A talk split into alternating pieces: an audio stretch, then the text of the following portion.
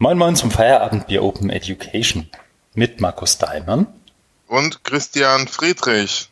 Guten Tag, Markus. Ich hätte fast guten Hallo. Abend gesagt. Wie, du hättest fast abgesagt? Nein, guten Abend hätte ich fast gesagt. Ach so, ich habe verstanden, du hättest fast abgesagt. Das Nein. Jetzt ein bisschen gewundert. Das wäre sehr kurzfristig gewesen. ja, kurz vor der Aufnahme. Ja, hallo allerseits. Und hallo Christian. Hallo.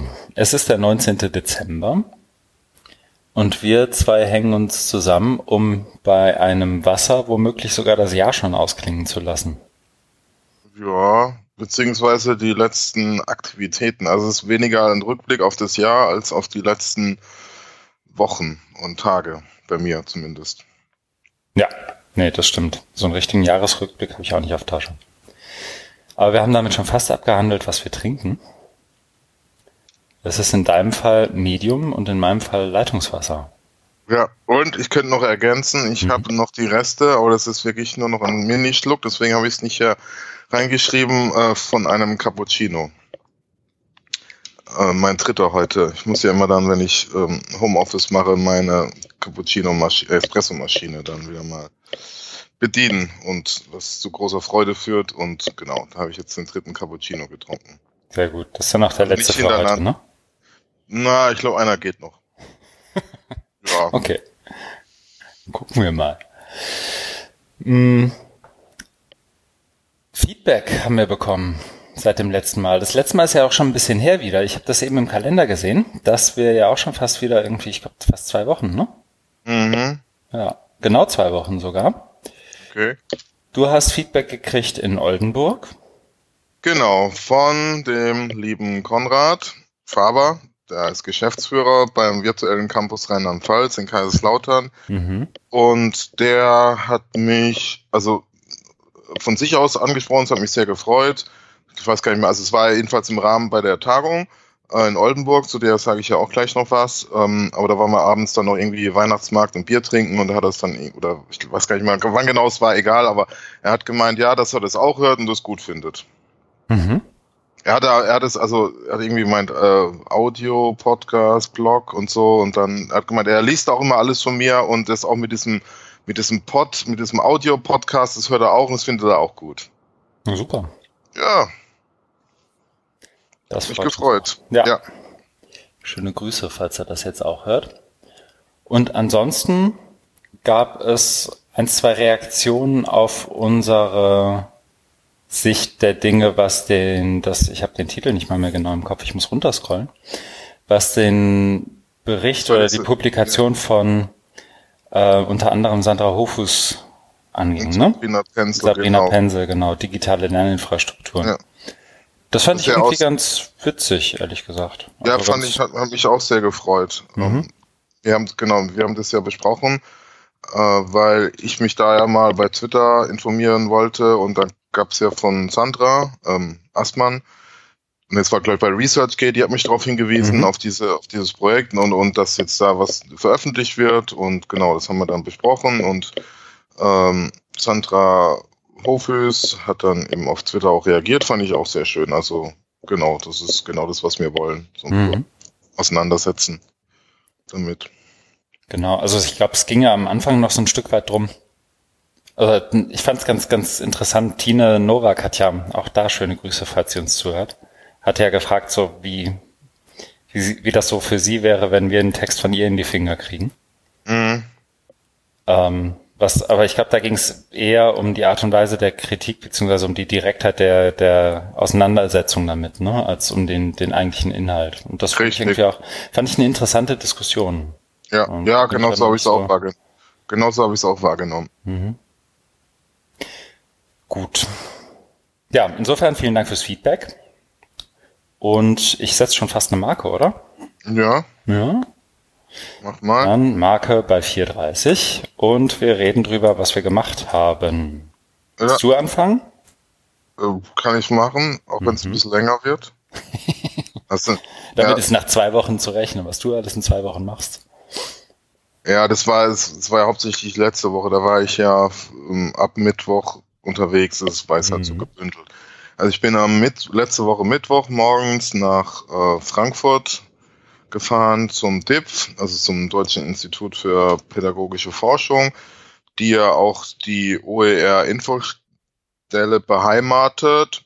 Und da war ich dann als in meiner Funktion als Beirat bei der OER-Infostelle. Und die haben, ich glaube, das war das erste, das erste ähm, Face-to-Face-Beiratstreffen. Es gab vorher immer so virtuelle Briefings, so eine Art Newsletter, eine Zusammenfassung, was man zugeschickt bekommt und dann mal reingucken kann. Aber so ein richtiges Beiratstreffen, wo man sich auch an einem Ort trifft, das gab es bisher noch nicht. Und das läuft ja auch schon eine Weile, deswegen war es ja eigentlich auch mal höchste Eisenbahn, das zu machen. Mhm. Und ich komme da hin und habe mich dann schon so, als ich da eingetroffen bin, äh, gewundert, weil das so eine große Gruppe war. Und ich dachte, es wäre nur der Beirat, und es sind nicht so viele, also es ist ja auch verlinkt, wer da alles Mitglied ist, ist ja auch kein Geheimnis. Äh, bei der, bei der OER-Infostelle gibt es ja so eine Rubrik Beirat. Mhm, ich bin gerade drauf, ja. Genau, also Leonard ähm, Dobusch ähm, konnte nicht, sehr auch verständlich, da extra aus Österreich einzufliegen. Aber sonst waren da, waren da alle da. Aber die haben noch ähm, die Projektpartner eingeladen von, von diesen Transferpartnern, also Schule, Hochschule, Weiterbildung. Mhm. Und dadurch war die Gruppe, fand ich, zu groß oder also sehr groß. Und mh, hm, ja, ich habe jetzt auch mit dem, mit dem Ingo ähm, Place da jetzt nochmal so im Nachklang wollen wir noch mal ein Gespräch führen, weil ich das insgesamt mh, hm, nicht so, also ich hätte mir mehr gewünscht, nämlich, dass man auch als Beirat in Erscheinung tritt oder zusammenkommt und da eben sich unterhält. Vor allen Dingen, also was mein Anliegen war, in einen Dialog zu treten mit dem BMBF. Das war mit Herrn Pfisterer auch vertreten. Dann war vom DLR war die Caroline da, Surmann und ihre neue Kollegin Charlotte. Mhm. Und dass man ähm, in einen Dialog tritt, wie geht's weiter mit OER-Förderung in Deutschland. Ähm, das ist mittlerweile ziemlich drängend, das Thema, nehme ich so wahr. Es war ja auch ein Schwerpunkt beim OER Festival vor drei Wochen, glaube ich, oder zwei, drei Wochen in Berlin. Mhm. Und da, ähm, deswegen war er auch so, also weil im Vorfeld ähm, schon durch, also es wurde dann informiert im Vorfeld zum Beiratstreffen, dass Fördergeldgeber kommen und deswegen dachte ich, ja, schön, dann kann man vielleicht mal irgendwie so, also ich will nicht, dass der jetzt das sagt, okay, es gibt jetzt hier die nächsten zwei Jahre nochmal so und so viele Millionen, das ist natürlich Quatsch, sondern einfach in den, in Dialog, in ein Gespräch treten. Aber dafür war gar keine Zeit, weil ähm, die einzelnen Partner dann ihre Arbeit dargestellt haben, in, in, in Präsentationen, da haben wir darüber uns unterhalten und diskutiert. Das war für die bestimmt hilfreich, aber ähm, hinten raus war dann keine Zeit mehr, weil ähm, einige dann weiter weg mussten, ne, nach Berlin von Frankfurt und deswegen auch nicht so spät fahren wollten.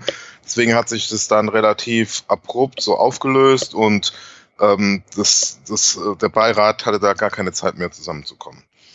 Und mhm. es, also ich hatte auch so den Eindruck, dass es so eine Art ähm, großer Elefant ist im Raum, der da steht und jeder hat das irgendwie auf dem Schirm, aber es wurde da nicht thematisiert. Also es gab halt eine Stelle, im, ähm, während des Treffens, wo, wo der Herr Pfisterer ähm, so ein bisschen hellröhrig wurde, wo es darum ging, äh, was gibt's denn aus anderen Ländern für Erfahrungen der Verstetigung von OER? Also wenn jetzt eine Regierung äh, oder Ministerium Geld gibt, wie kann man, was kann, was können die dann machen oder was gibt's da für Erfahrungen, was die gemacht haben, dass es sich irgendwie verstetigt? Da hat dann Jan Neumann war ja auch dabei, dann erzählt er von England, von Polen, Norwegen. Aber so richtig, ähm, die Lösung oder ein Best Practice hat man da nicht. Mhm. Und ja, aber dann ging es halt, also die Diskussion ging nicht mehr weiter, sondern man hat dann eben die Präsentation sich angehört von den einzelnen Projektpartnern. Das fand ich jetzt ein bisschen schade. Ich habe das auch dem Ingo jetzt nochmal so zurückgemeldet und morgen telefoniert er dazu nochmal, um da irgendwie dran zu bleiben. Hm. Vielleicht kurz, ähm, kann es sein, dass ein Kabel von deinem Headset irgendwie ans äh, Mikro schlägt oder so? Nee. Gerade nicht, aber wir, wir gucken mal, vielleicht kommt's gleich. Irgendwas schlägt so ein Stück weit immer.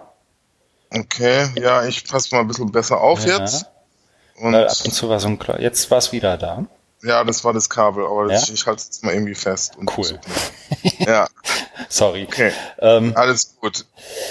Okay, aber ich bin da ja, wie soll ich sagen, was, was sowas angeht, bin ich ja noch nicht so ganz im Thema irgendwie. Die weil letztendlich hängt ja jede Art von Förderung auch daran, dass es irgendwie jemanden gibt, der die Förderung beschließt, ne? Und den gibt's ja gerade irgendwie nicht so richtig.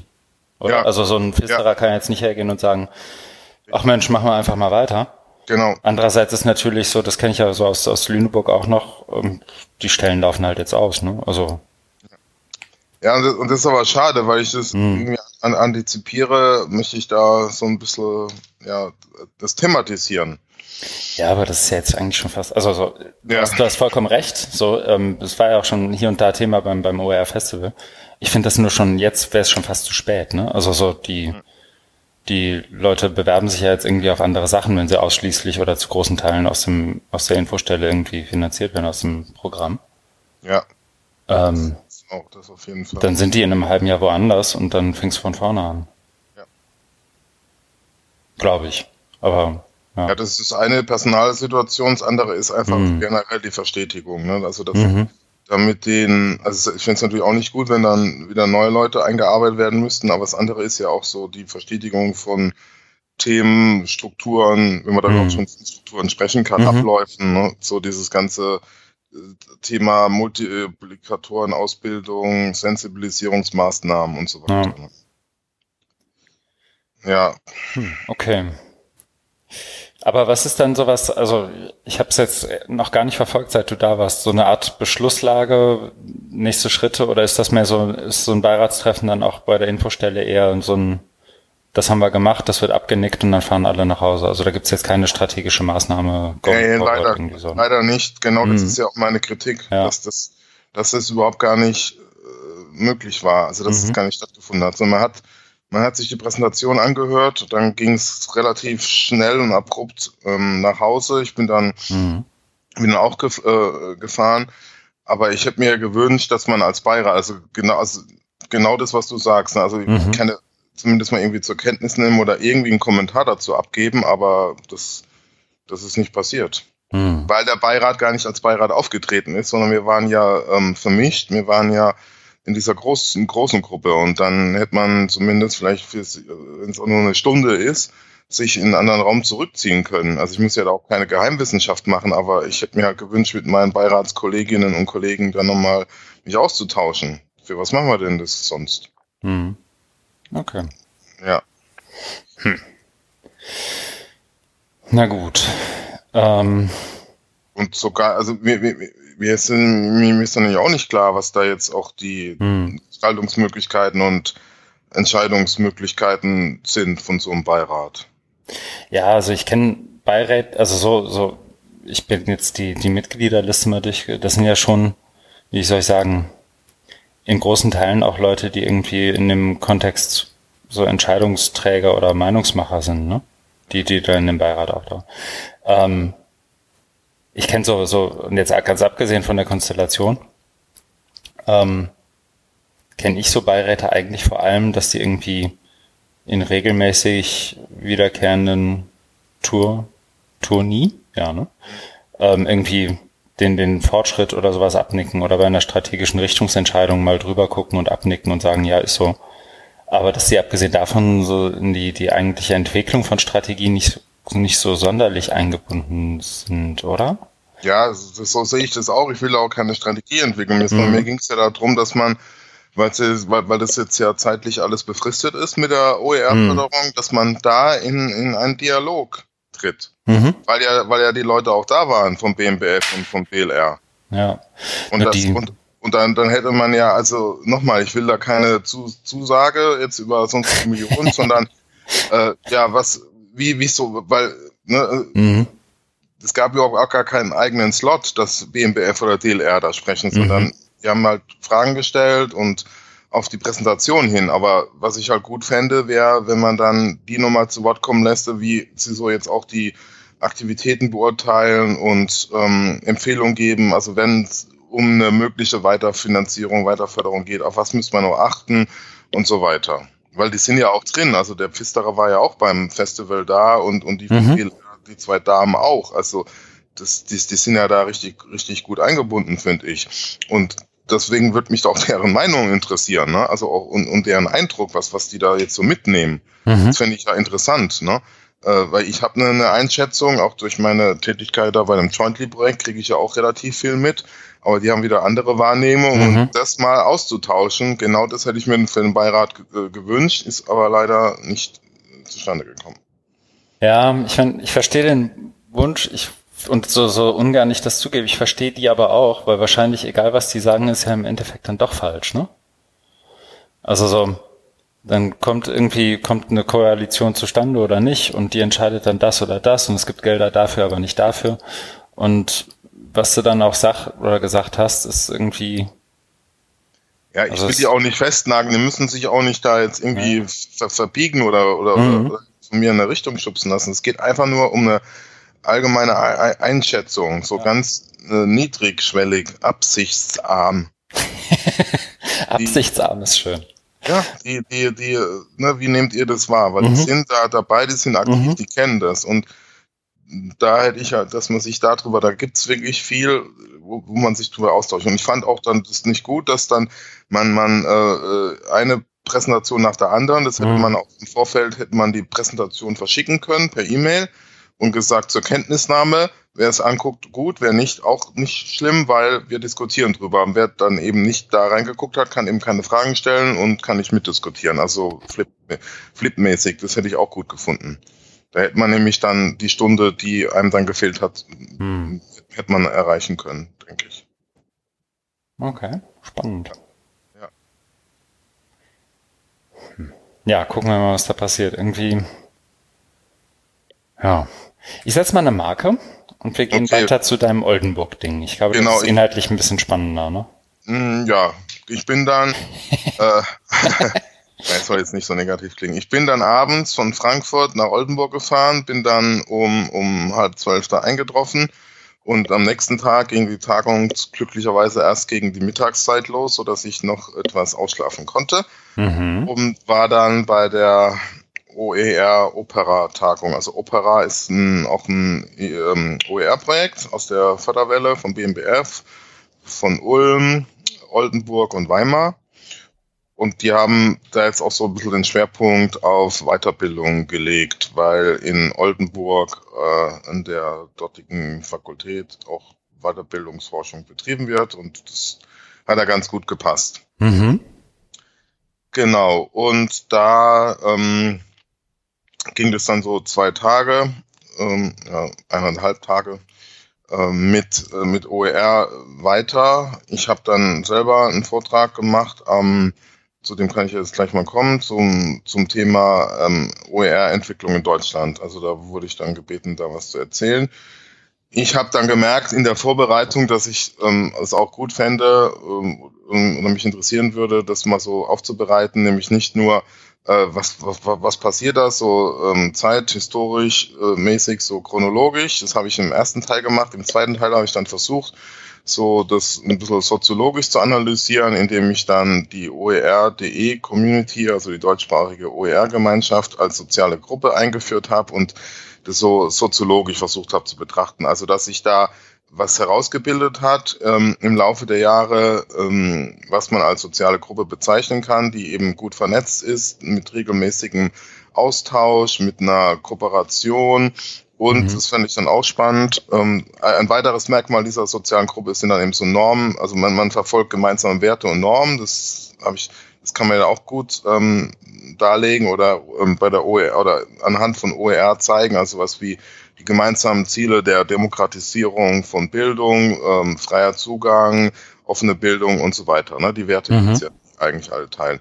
Und dann gibt es eben noch sowas wie, dass sich in so einer Gruppe Arbeitsteilung herausbildet. Das habe ich dann auch versucht mal so zusammenzufassen. Also da gibt es ja eben Menschen, die schwerpunktmäßig das Thema Recht behandeln, also von iRights Info ne, äh, aus, aus Berlin, sind ja sehr aktiv und bekannt. Dann äh, IT, Technik, wäre zum Beispiel Edu-Sharing zu nennen ähm, aus Weimar. Äh, Pädagogik, Didaktik, ähm, gibt es ja so Leute, die sich mit Open Education Practices und, und, und so Sachen aus Sicht der Medienpädagogik, Mediendidaktik beschäftigen.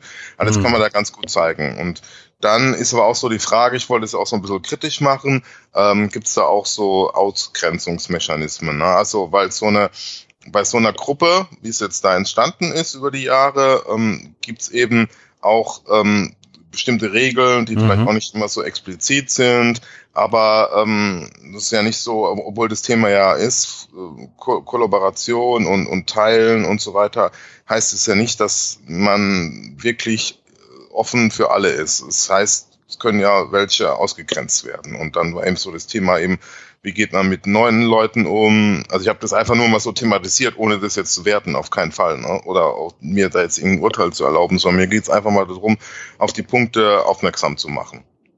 Also in die Diskussion einzubringen sowas wie aus, wie, wie, wie offen ist man als Gruppe anderen gegenüber? Oder ist es so, weil, dass sich dadurch, dass sich ja diese Verteilung ähm, entwickelt hat, also mit den Rechtsthemen, mit, mit, mit der IT oder Policy, ne, so, weil so jemand wie, wie Jan Neumann, der das Thema ja stark besetzt, wäre dann halt mal so die Frage, inwieweit ähm, lassen die Akteure, Akteurinnen es zu, wenn da andere hinzukommen würden und auch damit diskutieren würden weil ich dann schon den Eindruck habe, das sind mhm. immer, immer ähnliche Personen, also ohne, natürlich jetzt ohne, ohne das jetzt zu werten, aber das sind einfach so Effekte, ne, die entstehen.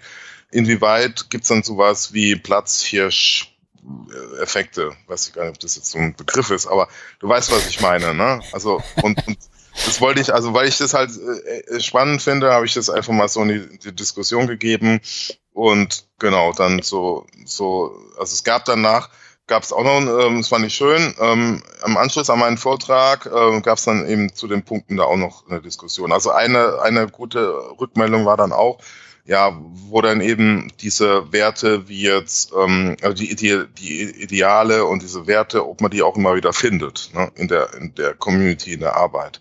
Das ist mir nämlich beim äh, am ersten Tag aufgefallen, da gab es einen Vortrag von Kerstin Meyerberger und mhm. Olaf mhm. Zawacki Richter die haben so dann das Thema also Qualitätssicherung und Qualitätsentwicklung. Äh, bei OER im, im, Zusammenhang mit der Hamburg Open Online University dargestellt.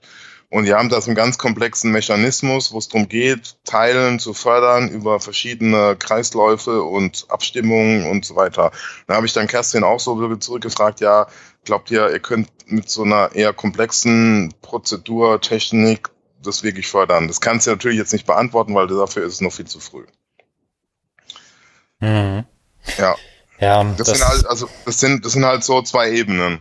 Du hast, ne, also diese, diese philosophischen Werte, ne, die wir alle kennen, und dann die konkrete Praxis. Das wurde mir halt bei dem Vortrag sehr, sehr deutlich. Ja, nee, und ich glaube, das wird auch gerade an diesem, also du hast ja auf der Folie Nerds, ähm, natürlich mit dem Wortspiel und Neulinge versus Neulinge genannt. Ähm, also das wird ja auch gerade daran immer ein Stück weit deutlich. Ne? Also so der Prozess der Qualitätssicherung von OER ist ja dann doch immer oder wird ja ganz oft als ein exklusiver verstanden. So einer ist das Prüftor und prüft, ob das qualitätsgesichert ist oder man muss irgendwie durch acht brennende Reifen springen, damit das eigene Ding irgendwie das Label OER kriegen darf oder so. Ja. Und das ist dann ja oft auch wiederum also da wird Qualitätssicherung dann ja, glaube ich, auch oft als eine Ausgrenzung oder Abgrenzung von dem, was du sonst so im Netz findest, verstanden. Richtig. Ja. Und genau. in dem Moment, wo du abgrenzt, bist du halt nicht mehr offen. Ne? Also das ist wahrscheinlich der Punkt, genau. den du auch irgendwie machst. Richtig. So, und ich ja. finde das, finde das interessant, gerade in dem Kontext, weil du, ich meine, jetzt sind wir zwei vielleicht auch ein Stück weit ein Paradebeispiel dafür, dass immer wieder die gleichen hinterm Ofen hervorgeholt werden. Mhm. Äh, beziehungsweise wir holen uns ja selber hinter Mofen hervor und machen irgendwie alle ein, zwei Wochen Podcast. Aber ich meine, einerseits, mir fällt das, ich weiß nicht, wie dir das geht, mir fällt das tatsächlich ganz oft auch schwer. Ich bin ja jetzt nicht sonderlich hm, alt eingesessen in diesem ganzen Ding. Ne? Also ich bin jetzt irgendwie zwei, drei Jahre so in diesem Open-Kontext irgendwie, wie soll ich sagen, offensiver unterwegs. Ja. Ähm, und ich weiß noch, dass ich zu Beginn, so bei diesen ersten Workshops und Sachen, habe ich mich erstmal ein Stück weit zurückgehalten und dachte dann hin und wieder, okay, jetzt sagst du mal was. Und dann waren das ganz oft so die Sachen, die man halt so am Anfang sagt und die man sechs Monate schon nicht mehr sagen würde.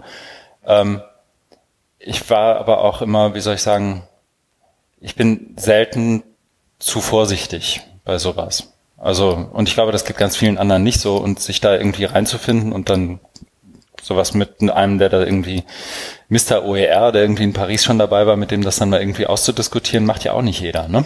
Ja, Obwohl ja. Jan jetzt total zugänglich ist für so eine Diskussion ja. auch und auch nicht müde wird, irgendwie zu erklären, was er mit was meint und so.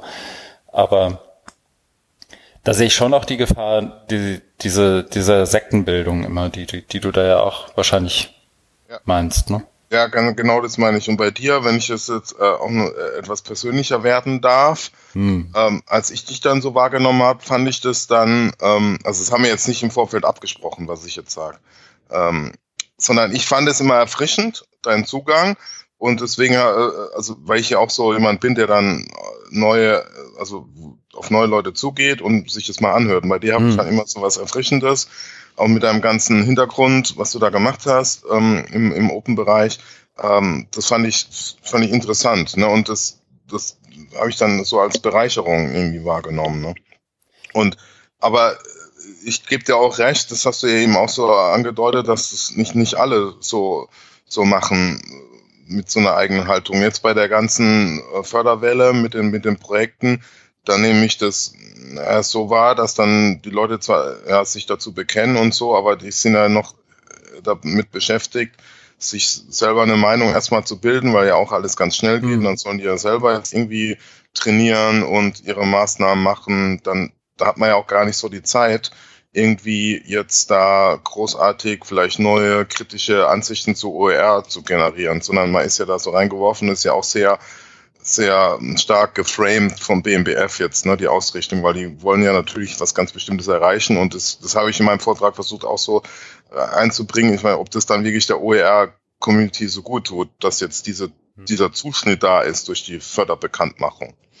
Weil es ja ne, natürlich mit, die geben Geld, wollen dafür was haben und das verändert natürlich wieder so eine Community. Ja, und das, also äh, vielleicht nochmal, also für mich natürlich sehr gelobhudelt, danke, aber die, ähm, also was, was ich meinte ist, ich bin, ich hab, bin nicht sonderlich konfliktscheu. Ich habe kein Problem damit, irgendwie auch mal auf, auf, auf den Mund zu fallen und mich hinterher zu entschuldigen, wenn ich irgendwie mal irgendwo falsch liege.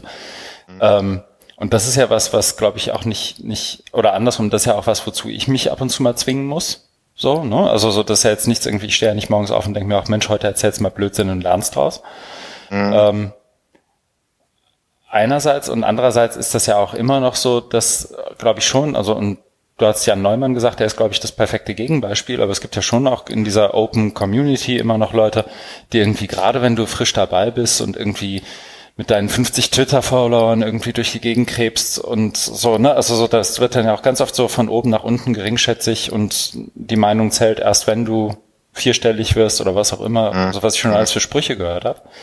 Ähm, das ist ja, ähm, glaube ich, auch so, so dieses Paradox der, der Open Community als sich selbst als elitär zu verstehen, ist ja irgendwie dann auch liegt ja auf der Hand und deswegen finde ich es gut, dass du es da mal angesprochen hast, wollte ja, ich glaube ich ja. loswerden. Dass das mit Förderung und so, ähm, ich habe die ich habe die Förderlinie jetzt nicht so wahrgenommen, als seid ihr darauf ausgelegt, irgendwie möglichst viele neue mal schnell da ranzuführen. Also das war dafür ist der Zeitraum zu kurz. Das, ich meine, das sagen ja immer alle im Hochschulkontext, aber so diese, diese, die paar Monate, die es da gab, mit den Mitteln, die es da gab und dem, was sich die einzelnen Projekte da vorgenommen haben, da müssten ja echt Gas geben, damit sie es überhaupt schaffen. So, ne? Und da hast du nicht mehr irgendwie Zeit drüber nachzudenken, ob die 5R von Wiley und die Open Educational Practices Definition jetzt genau die richtige für dich ist oder so. Ne?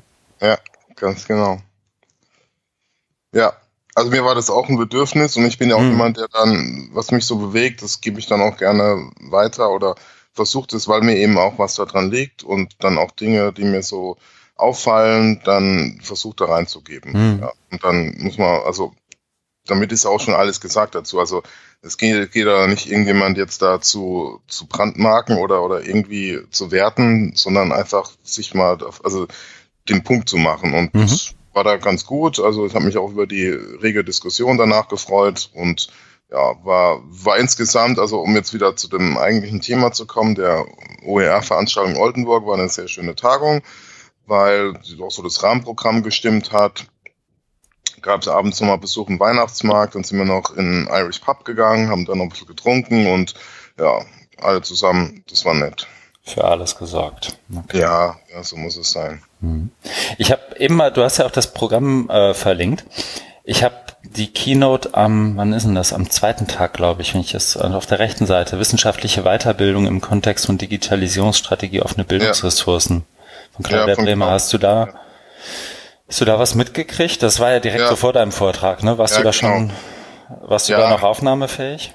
Ja, ja, ich war natürlich dort. Es wäre auch unhöflich gewesen, da nicht, also nur zu meinem Vortrag zu kommen. Deswegen war ich natürlich auch, ob, ob der eher, ja, ich war ja abends dann auch nicht mehr so lange weg, weil ich ja wusste, ich bin morgens da raus. Und ja, ähm, ja, deswegen habe ich die Keynote natürlich mitbekommen.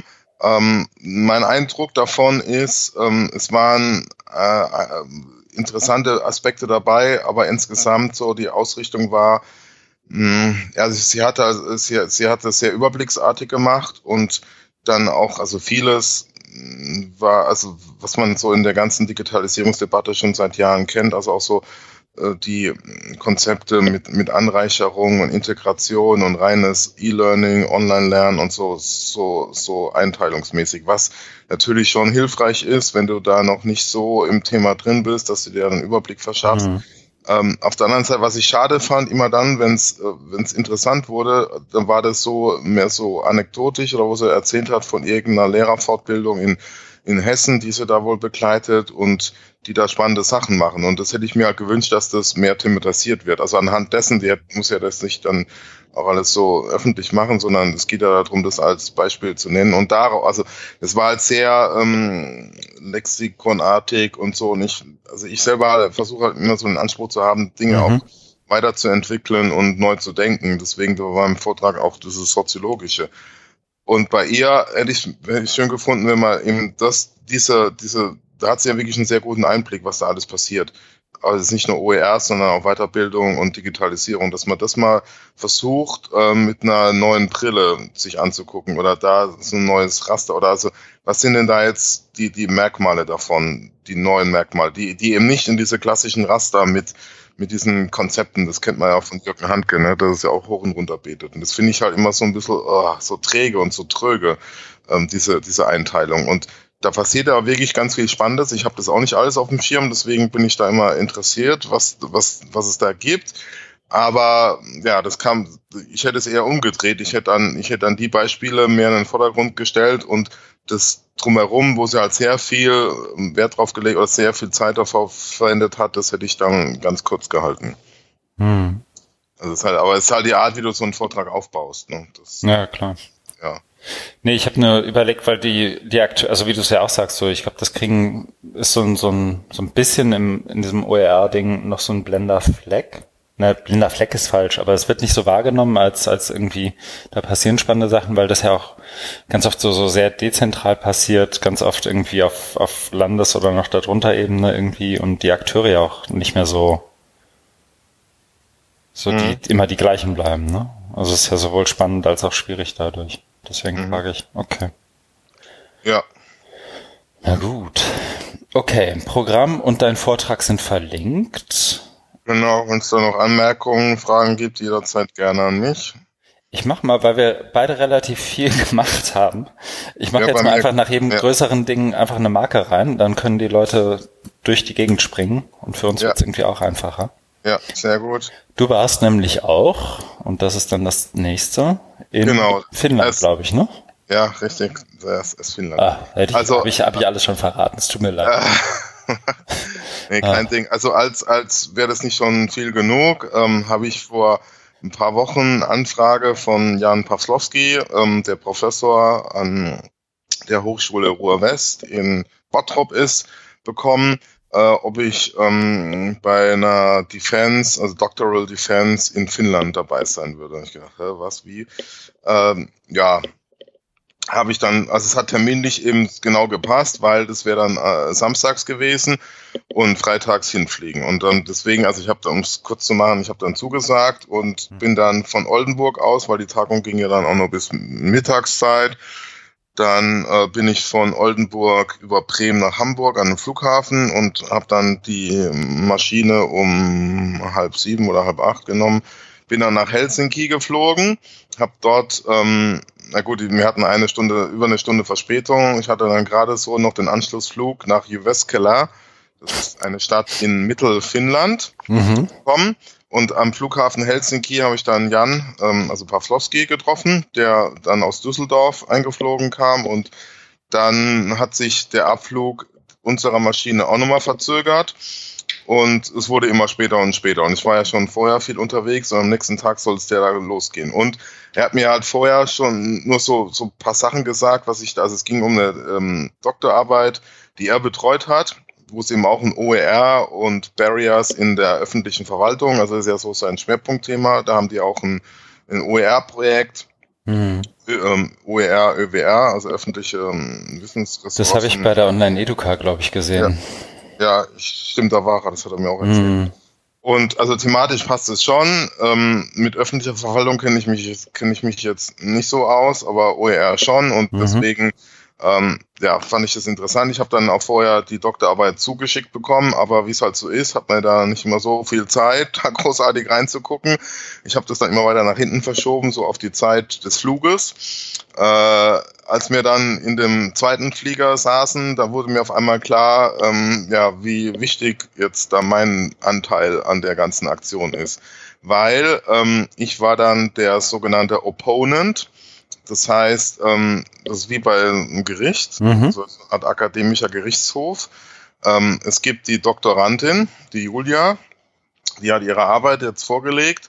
Die wurde schon mal so ein bisschen vorab geprüft, da- dass das ja nicht totaler Schrott ist. Dann wird die eben zugelassen und dann gibt's eben diese Defense, also so eine mündliche Verhandlung über die Arbeit. Und äh, Jan Pawlowski ist der Kustos, heißt auf Deutsch das ärmste Schwein bei der ganzen Veranstaltung, weil er überhaupt nichts sagen darf. Also er darf die Sitzung offiziell eröffnen Mhm. und dann kommt ähm, der Teil, wo Julia, die Doktorandin, ein kurzes m, Überblick, aber das ist auch mehr so für die, also es- für die, weil das Ganze ist ja auch öffentlich, das heißt, da kann jeder kommen, der da Interesse dran hat und damit die das auch ein bisschen verstehen, was da an der Arbeit gemacht wurde, soll die so bis zu zehn Minuten einen Überblick über ihre Arbeit geben, aber allgemein verständlich. Ne? So, sind, so sehen die Regularien das vor. Und dann darf ich auftreten und ähm, habe dann erstmal Gelegenheit, ähm, äh, generelle Anmerkungen zu machen, Mhm. So zur Arbeit, zu dem Ganzen drumherum und so weiter. Also da musste ich mir natürlich auch irgendwie was improvisieren, weil ich hatte jetzt auch nichts groß vorbereitet, was ich da jetzt zum Besten gebe. Ne? Mhm. Habe mich halt bedankt und gesagt, wie toll ich es finde und schön, dass jemand auch zu OER forscht und so weiter. Ne? Und dann ähm, darf, dann geht die Fragerunde los. Und ich darf dann Fragen stellen, egal welche, und sie muss die beantworten. Zeitlich ist es begrenzt auf sechs Stunden. Allerdings muss man nach drei Stunden eine Pause machen. Und es wird erwartet, also es wird natürlich, also beziehungsweise wird natürlich nicht erwartet, dass man die sechs Stunden voll macht, aber es wird schon erwartet, dass man ja, eins bis anderthalb Stunden auf hohem Niveau diskutiert. Das hat er mir alles während des Fluges erzählt. Ne? Mir wurde auf einmal klar, oh, okay, das wird jetzt doch nicht so eine, Musst du die das doch mal lesen, ne? ja, weil, ähm, also ich habe es natürlich mir diese, sie, die hat es ja kumulativ gemacht, ne? Also die hat so ein so ein so ein Mantel oder wie nennt man das Klammer, also so eine Deckschrift Mhm. von 60 Seiten, glaube ich, und dann noch ihre Zusatzpublikationen. Und diese Deckschrift, die habe ich mir natürlich durchgelesen. Aber die, die Einzelpublikationen, nicht alle. Ja. Ich glaube, dein, sorry, dass ich, aber Oh. ich glaube, dein Kabel schlägt wieder dagegen. Kann das sein? Okay. Zwischendurch? Ja, ich passe mal besser auf. Ja. Okay. Das heißt, aber du dürftest dann irgendwie der, den, den Bad Cop spielen. Richtig. Oh, okay. Das ist doch super. Ja. Aber es war so, wir sind dann, um nochmal ähm, das ein bisschen ausführlicher zu erzählen, wir sind dann um zwei Uhr morgens erst im Hotel gewesen. Mhm. Ne? Und das Ganze und um 10 Uhr, äh, nee, um 12 Uhr war, sollte Beginn sein. Aber da dachte ich, okay, da kann man noch ein bisschen länger ausschlafen. Nein, nein, nein. Man muss ja schon früher an die Uni gehen wegen der Anprobe.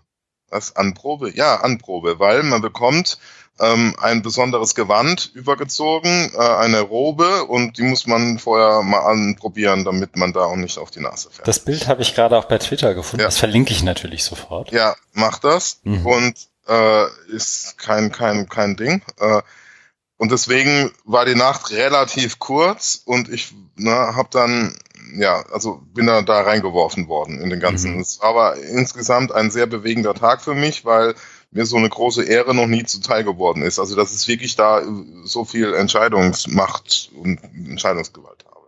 Also wir sind dann morgens ähm, dahin gefahren, die Uni haben diese Anprobe gemacht und ich habe auch die Julia da das erste Mal überhaupt persönlich kennengelernt. Mhm. Kannte ja nur von E-Mail und so. Und dann war er noch von seiner alten Arbeitsgruppe da. Also der war ja da Professor für irgendwie Information Systems und hatte da mehrere Doktoranden, die bis auf eine jetzt woanders da arbeiten und dann sind die eben aber auch zusammen, also zwei ehemalige Mitarbeiter und einer hatte noch seine finnische Frau dabei, ein Deutscher, der eine Finnin geheiratet hat, der war da und ein Finne, der auch bei ihm gearbeitet hat. Das heißt, wir waren so eine kleine Gruppe und haben auch den Tag miteinander verbracht. Mhm dann ging eben diese ganze Aktion los. Wir sind dann in so einen Hörsaal rein. Also es gibt auch einen ganzen Ablauf, wer wann wo hinläuft. Ne? Das wird auch alles gesprochen. Wer wurde dann abgeholt. Also das Fußvolk, das Gemeindevolk wird vorher, da vorher schon in den, in den Saal. Wir haben dann alle zusammen Whisky getrunken. Das gehörte auch zum Ritual. Also, also das, was ich übers Wochenende gelernt habe. Man mhm. kann allen, jeden Quatsch machen. Das, die sagen dazu immer, it's tradition. Äh, finnische Tradition, it's tradition. Und das ist die Legitimation alles, was, auf was du Bock hast zu machen. Whisky trinken, Tradition. Äh, und, und später ne, noch andere lustige Sachen. Immer Tradition, das heißt vollkommener Freifahrtschein. Fand ich sehr gut. Ja, also dann, dann ähm, sind wir da reingeführt worden mhm. und zwar jetzt weil sie ja da nicht so, ähm, also die Julia da auch nicht, die hat ja da schon gewohnt, glaube ich, aber nicht so lange. Also sie war jetzt nicht so mega integriert. Das heißt, der Saal war jetzt sehr spärlich besetzt, okay. weil ähm, sie jetzt ne, keine Finnin ist und da jetzt Millionen von Freunden hatte. Aber ist ja auch ein so, eher trockenes Thema, oder? Also ja, das, das auch und ja. Aber, aber was ich dann bemerkenswert mhm. fand, weil wir, also wir waren ja unter uns praktisch, mhm. Also da waren noch so zwei Chinesinnen dabei aus Shanghai, die gerade auf Gastbesuch sind, weil sie das finnische Bildungssystem studieren wollen. Die haben sich da auch mit dazu gesetzt mhm. und ja, ansonsten war halt nur so Arbeitsgruppe da. Und dann haben wir das aber das Ritual minutiös durchgezogen. Mhm. Das heißt, ähm, Jan hatte dann eben die Sitzung eröffnet, er hatte auch so einen Hammer, so einen Holzhammer, hat damit kräftig auf den Tisch gehauen, dass jetzt das Prozedere ähm, ähm, offiziell losgeht und danach durfte er nichts mehr sagen. Der hat mir dann, also er hat dann nur noch körpersprachlich mit mir interagiert, weil ich sollte bei diesem Eröffnungsstatement aufstehen und habe das nicht gemacht, weil ich ne, ein bisschen übermüdet war. Und da hat er dann so Handbewegungen gemacht, die mir signalisiert haben, dass ich jetzt bitte aufstehen soll. Aber er hat, mhm. er durfte es nicht sagen. Ja. Und dann habe ich eben, ich habe mir natürlich vorher Notizen gemacht und so Schwerpunkte gebildet, was ich alles fragen will. Und bin halt, das hat sie, glaube ich, irritiert und überrascht. Ähm, bin halt nicht so eng an der Arbeit kleben geblieben, weil ich gedacht habe, da hat sie alles geschrieben und da gab es ja auch die Reviews, also es waren ja auch Peer-Review-Artikel dabei, die sind ja angenommen worden. Mhm. Das heißt, da gab es ja schon eine Qualitätskontrolle. Da muss ich ja nicht nochmal da alles durchkauen, sondern ich habe dann mehr so allgemeine philosophische Fragen gestellt und ich, also wir haben uns dann in ein doch anspruchsvolles akademisches Gespräch verwickelt, wo ich dann eben auch mal ähm, kritisch Sachen nachgefragt haben, also zu offenen Lizenzen und zur Zukunft von dem Ganzen und Sinn und Zweck und so weiter. Die war da gar nicht darauf vorbereitet, das habe ich gemerkt, aber ähm, sie hat sich wirklich sehr gut geschlagen. Also es geht, es geht ja darum, eben so eine Defense, ne, wie gehst du mit dem Thema um, welche Haltung hast du, weil das ja jetzt eben keine Hausarbeit mehr ist oder irgend so ein Erstsemester-Ding, sondern das ist ja schon was höherwertiges und dementsprechend hat man auch höhere Ansprüche an die Person. Und das hat sie wirklich gut gemacht. Ich wurde dann, also es war wirklich, ging, ging zur Sache und aber ich habe irgendwann gemerkt, ich bin total platt, ich kann jetzt keine vernünftige Frage mehr stellen. Ich habe dann äh, auf meinem Handy so ein bisschen auf die Uhr geguckt und da war mhm. irgendwie schon so anderthalb Stunden rum und ich sagte, okay, jetzt ähm, mhm. Und dann, ne, also es liegt alles an mir. Ich konnte dann sagen, so, äh, ich bin happy mit äh, keine weiteren Fragen mehr. Dann wurde erwartet, dass ich so eine, ein Signal gebe, ein Signal aussende, ob die Arbeit ähm, angenommen wird oder nicht. Dann habe ich natürlich gesagt, weil ich fand es wirklich überzeugend, dass ich ähm, ja, mich freue, wie gut sie das gemacht hat und die Arbeit natürlich zur Annahme empfehle. Mhm. Ja, dann sind wir rausmarschiert, dann war schon ein Buffet aufgebaut, also ein bisschen Sekt und Kuchen und Kaffee, dann haben wir da, da getrunken und Fotos gemacht, draußen im Schnee, weil da schon so schöne Kulisse ist, war natürlich saukalt und ähm, hat nur dieses Gewand an, aber egal. Okay. Und, ja, dann haben wir äh, eben den weiteren Tag noch verbracht, wo es eigentlich darum ging, möglichst viel Alkohol zu trinken, weil es Tradition, Tradition ist, klar. Genau. Ich habe die Arbeit gerade mal rausgesucht, sorry. Ähm, ja Ja. Von Julia Stoffregen heißt sie, ne? Genau. Uh, Barriers to Open E-Learning in Public Administrations. Ja. Yes. Okay, sorry, ich wollte das nur kurz einwerfen. Ja, nein, nein, nein, alles, alles gut. Damit Man das auch, genau, Link ist in den Show Notes. Genau. Und ja, es war, es war, also es war sehr durchgetaktet. Also ich hatte dann irgendwie nur mal ähm, am, am Nachmittag ähm, eine äh, anderthalb Stunden Zeit für Weihnachtsshopping, weil ich da noch irgendwie welche Mitbringsel kaufen wollte. Das hat dann geklappt. Und dann waren wir abends wieder beim Essen verabredet in so einem Art Wikinger-Lokal. Also da gab es ja keine Wikinger, aber das war so auf Mhm. Wikinger-Style gemacht. Habe ich. Rentierfleisch gegessen Ja, das und ist doch also gut. Ja, ja, wir haben es richtig, die Julia hat ja auch alles bezahlt, also, also ja, ja, ja, also wir haben es echt gut gehen lassen, also Oha, die Ja. Arme. ja, aber ja, gut, es finanziell ja, aber es hätte ja auch viel gewonnen, also jetzt ein Doktortitel, also ja. Und genau, also äh, beim Essen ist beim Essen äh, die Geschichte muss ich auch noch erzählen, ist dann auch so eine weitere Tradition. Also natürlich trinkt man viel Alkohol, aber Mhm. ähm, Julia, also die Doktorandin, sollte dann auch eine Rede halten. Und jeder, der an der Rede adressiert wurde, muss dann auch noch eine Rede halten, und zwar in der Reihenfolge, wie man angesprochen wird. Oh, das. Und da hat sie natürlich gesagt, ähm, als erstes dankt sie mir, dem Mhm. Opponent, dass er sich die Mühe gemacht hat, da hinzukommen und, und so weiter. Und deswegen musste ich dann ähm, nach dem zweiten Gang vom Kaffee dann auch nochmal eine Rede halten. Okay. Ja. Aber da hielt sich das mit dem Whisky-Konsum ja noch in Grenzen. Insofern war das wahrscheinlich noch okay. Ja, genau. Und das habe ich dann gemacht, habe mich dann nochmal bedankt, weil ich jetzt Mhm. also sehr, sehr, sehr schön fand, wie die mich da integriert haben. Mhm. Dass ich mich da wohlgefühlt habe und dass ich da eben mitwirken durfte. Ja. Cool. Ja, Klingt dann sind wir, ja, dann sind wir noch weitergezogen, waren dann noch im anderen Lokal Bier trinken. Und dann, ähm, weil Julia dann irgendwie einen Nachtbus nehmen musste, weil sie beim Flugbuchen nicht aufgepasst hat und der ging wie um zwei Uhr morgens, haben sie vorgeschlagen, nochmal in die Hotelbar zu gehen und da noch einen Absacker zu trinken. Da bin ich dann auch noch mit. Es war dann mittlerweile irgendwie Mitternacht oder halb eins. Dann habe ich da noch einen Gin Tonic getrunken für 11 Euro. Das war dann mein letzter, meine letzte Amtshandlung. Also die habe ich dann auch selber bezahlt. Und es war ein ganz famoser ähm, Gin. Den habe ich mir auch noch mitgenommen. Also eine neue Flasche. Ja. Der hat auch schon mehrere Preise gewonnen. Weißt du noch, wie der heißt? Napu oder so. Ich habe jetzt hier die Flasche, aber ich bin jetzt hier gerade am dem Head mit dem. Ja, ja, ja. Nicht, dass das Kabel wieder. ja, ja. Ja, ganz wichtig. Ja. Also es war Okay. ein, ein, ein ähm, wirklich sehr erfüllender, aber auch wahnsinnig anstrengender Tag. Ne? Also ich war am Ende wirklich mega platt und habe dann sogar noch meinen Mantel in der in der Hotelbar liegen lassen. Das habe ich am nächsten Morgen dann Mhm. gemerkt, wo ich packen wollte, aber der lag dann schon im Gepäckaufbewahrungsfach, haben sie also abgegeben. Ah, das so was. Okay. Ja, Der Genau. finnische berühmte Service. ja, ja, genau. Okay. Ja, so ein Ja. bisschen was hinter dir jetzt, ne? Ja, ja, das wird auch noch dauern, bis ich das alles irgendwie mal so verarbeitet habe. Also was ich gelernt habe, die Finnen sind sehr nett, aber die trinken wahnsinnig viel Alkohol, singen gerne. Ähm, ich war auch in der Sauna, das gehört auch dazu. Und was so. macht man, was macht man in der Sauna? Wahrscheinlich Mann. was trinken, oder? Trinkt Bier. Ja. Ja, das kenne ich aber, dass da in, in der Sauna unten ganz in der Mitte ein kalter Kasten Bier steht.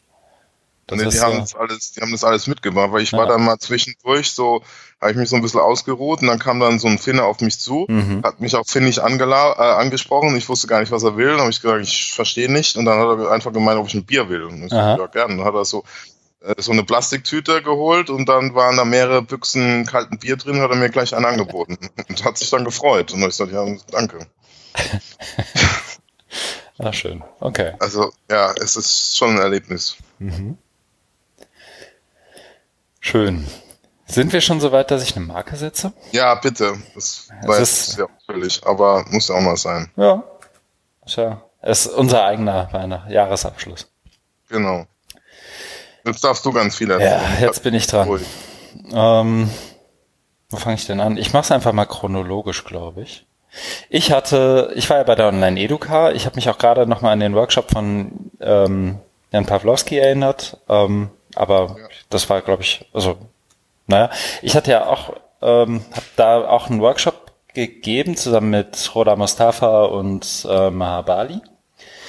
Ähm, das war ja sozusagen in diesem ganzen Towards Openness Gedanken, Regiment, wie auch immer. Mhm. Und das war auch allein deswegen schon anstrengend, ehrlich gesagt, weil wir ja auch mit Maha das erste Mal wirklich auf einen Zwei-Stunden-Workshop jemanden virtuell dabei hatten, der sozusagen mhm. auch mit ähm, den Workshop mitleitet und auch sozusagen eine virtuelle Truppe noch mit dabei hat. Das war also mal so ein, so ein Stück weit raus aus der Komfortzone. Da hatten wir dann, ich glaube, fünf, sechs, sieben Leute virtuell noch mit dabei, die auch an zu bestimmten Zeiten im Workshop teilgenommen haben und dann wieder nicht und. Dann sozusagen in der Arbeitsphase selber gearbeitet haben und sich das dann wiederum mit den Leuten vor Ort irgendwie gespiegelt haben und präsentiert haben. Das war ganz spannend und hätte auch noch viel besser geklappt, wenn so die, die klassischen, also wir haben dann einen Laptop hingestellt bekommen, mit dem wir das hätten machen sollen, der hatte nicht mal einen WLAN-Treiber. Mhm. Ähm, mhm hatte so, so, das war auch kein, keine Data, also kein, kein, na, wie sagt man, eine LAN-Verbindung zu, äh, zu etablieren war nicht möglich, aus welchen Gründen auch immer. Das war irgendwie alles ein bisschen, dann hat natürlich der Projektor nicht funktioniert, der Sound hat nicht funktioniert und mhm. so kurz vor knapp haben wir es dann alles hintereinander gekriegt. Mhm. Ähm, davon abge, also mein, mein Punkt dabei ist, glaube ich, virtuell funktioniert super, wenn man es ordentlich vorbereitet und die Sachen, die wir nicht vorbereiten konnten, haben halt auch alle nicht geklappt. Bin ich mm. arrogant genug, das so zu sagen. Mm. Ähm, der Workshop selber hat aber ganz gut funktioniert, glaube ich, und ich kau immer noch ein bisschen drauf rum, ob das jetzt so richtig war. Wir haben ja sozusagen mit einer kleinen Design Thinking Exercise irgendwie die zwei Stunden gestaltet, mhm. ähm, was glaube ich oft helfen kann, aber in dem Fall ich würde sagen, ein bisschen, na, nicht zu komplex, aber zu viel war. Für die zwei Stunden, weil es war auch da wiederum, waren Leute dabei, die schon mal Design Thinking gehört hatten, aber noch nie gemacht und ne, wie das dann halt so ist. Und Design Thinking, also ich bin ja auch so ein bisschen zwiegespalten, was Design Thinking an sich angeht, aber mhm, mhm. in dem Fall hätte es eigentlich oder kann es, glaube ich, ganz gut helfen. Aber da, naja, die Aufzeichnung dazu und alles, was da so an Ressourcen war, ähm, liegt auch im Netz und habe ich verlinkt. Ähm, besonders hilfreich fand ich, und das, da bin ich tatsächlich immer noch ähm, relativ von angetan, war, dass die Provokationen, die wir da hatten von Elana Said, Sherry Spielitz ähm, und ähm, Mary Helder Kongo tatsächlich echt gut funktioniert haben und gut ineinander greifen, fand ich. Mhm, mh. ähm, das hat man auch so im Raum gemerkt. Also ich habe so im Verlauf der Konferenz, pardon, immer wieder, wenn mich jemand gefragt hat, was ich so präsentiere, habe ich gesagt, naja, wir arbeiten im Workshop daran, möglichst viele Lernende zu marginalisieren. Mhm. Und ähm, darauf zielen die Provokationen ja auch ein Stück weit ab. Und genau dieser Effekt so von der erhöhten Aufmerksamkeit in dem Moment, wo man das sagt, hat auch ganz gut funktioniert. Also ich war erst so ein bisschen hin und her, ist das eine gute Idee oder ist das zu sehr vor den Kopf? Ähm, als, als Provokation auch zu sehr vor den Kopf gestoßen. Aber das hat, glaube ich, ganz gut funktioniert. Zumindest bei den Leuten, die da schon im Raum waren und das natürlich wiederum eine Pre-Selection. Ne? Das sind ja diejenigen, die sich von der Workshop-Beschreibung nicht ab, haben abbringen lassen. Das dazu. Dann wurde ich spontan noch gefragt ähm, zu Beginn der Woche, ob ich Session Chair sein möchte mhm. für eine Session mit unter anderem Ada Pellert, ähm, Larry Cooperman und ah. ähm, muss ich überlegen, wie hieß er denn nochmal? Hab ich auch zum ersten Mal. Ich, ich gucke gleich mal nach und verlinke das. Ähm, zu Strategies for Implementation of Open Education. Mhm. Das war, ach, ich weiß auch nicht. Ähm, ich finde es ja, also ich fand es sehr nett, dass man auf mich kommt, wenn es darum geht, irgendwie so eine, so ich glaube, da ist kurzfristig die Chairperson ausgefallen mhm. und dann wird, wird halt ich gefragt und das ist ja dann irgendwie auch nett, dass man dann irgendwie, zumindest dann irgendwie dran denkt. Ähm, Myron Sisden war es von E-Learning Journeys in Polen. Ich baue mal einen kurzen Link hier rein. Mhm. Ähm, da, ich glaube, dass das Problem dieses Panels war, dass also ich hatte jetzt ja irgendwie keine Chance mehr irgendwie, irgendwie sozusagen dem irgendwie so eine Art Framing oder Narrativ zu geben. Das ist ja auch, glaube ich, nicht sonderlich üblich bei so einem Panel, ähm, schon gar nicht bei einer Online-Educa, ähm, dass man dem noch irgendwie einen eigenen Spin verleiht. Beziehungsweise wenn man das macht, dann macht man das irgendwie in Abstimmung mit den Programmverantwortlichen. Die Zeit hatten, nicht, hatten wir da einfach nicht. Mhm. Entsprechend haben dann jeder so ein bisschen aus seinem Bereich gesprochen. Ähm, das war, glaube ich, relativ schwierig zusammenzuführen am Ende. Ähm, ja. Weil Larry halt einen sehr guten, also einen sehr gut getimten Vortrag auch äh, auf Tasche hatte. Myron hatte erst überlegt, er möchte irgendwie vortragen und das mit irgendwie PowerPoint und so hat sich dann spontan umentschieden, hat auch ein bisschen was erzählt, konnte das auch wirklich gut. Und Ada Pellert hat auch eher so ein, zwei Herausforderungen eher skizziert, glaube ich, als eine tatsächliche Strategie angerissen. Ja, und dann ist das.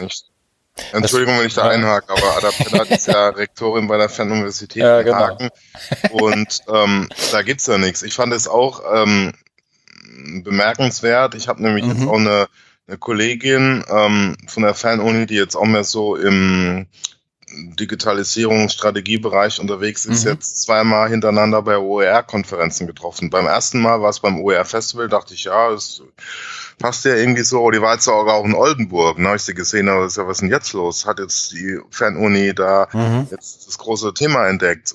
meint sie nur so, ja, überlegen und vielleicht und wollen da strategisch ran. Aber das klang wieder alles so von wegen, ja, wir fangen mal an, uns zu überlegen, ob wir eventuell mal drüber nachdenken wollen. Und natürlich, also, ne, also kann der Ada Pellat. Und deswegen ist es, ähm, kann, kann ich mir schon vorstellen, wie die Session, ohne es dabei gewesen zu sein, wie das ja, abläuft. Ja, das ist genau, Weil, also genau Larry, Larry Cooperman äh, kenne ich, äh, kenn ich auch, denn den habe ich mhm. vor zwei, drei Jahren mal bei einer Tagung kennengelernt, war danach mit ihm noch essen und da hat er sehr viel Erfahrung und sehr viel erzählt und es war alles sehr, sehr spannend. Und wenn du dann Ada Pellert, also, ich meine, die hat ja auch wahnsinnig viel Erfahrung, aber das ist halt was ganz anderes. Ne? Also da fehlt eben, also wie ich es wahrnehme, eben dieser, wie nennt man das, äh, kleinste gemeinsame Nenner oder sowas. Ne? Genau. Das und deswegen ist dann, wie du sagst, dieses fehlende Framing oder Narrativ äh, genau das Problem. Also es wäre spannend gewesen, aber das konntest du natürlich nicht mehr leisten, da irgendwie das so herauszuarbeiten, was könnte das sein. Ne? Aber das ist ja oft als so zusammengewürfelt dann diese Sessions. Ich weiß ja nicht, ob die das zusammen eingeworben oder wie nennt man das, beworben nee, nee, haben. Nee, nee, nee, nee, das wirkt, wirkte nicht so. Also die, ähm, das, also das, du hast natürlich recht, also die, die Fernuni Hagen und eine Open-Strategie ist jetzt irgendwie, da, da passt schon viel dazwischen. ähm, und das, das sagt sie ja auch, also das, das allein deswegen kann man das schon so offen sagen, weil, weil auch sie das ja offen so, so zugibt und sagt, da ist noch viel zu tun, einfach weil sie, weil das sie hat's, wir hatten dann so, so ein Vorabgespräch und haben uns kurz vorher mal unterhalten, zu, so vor dem Panel.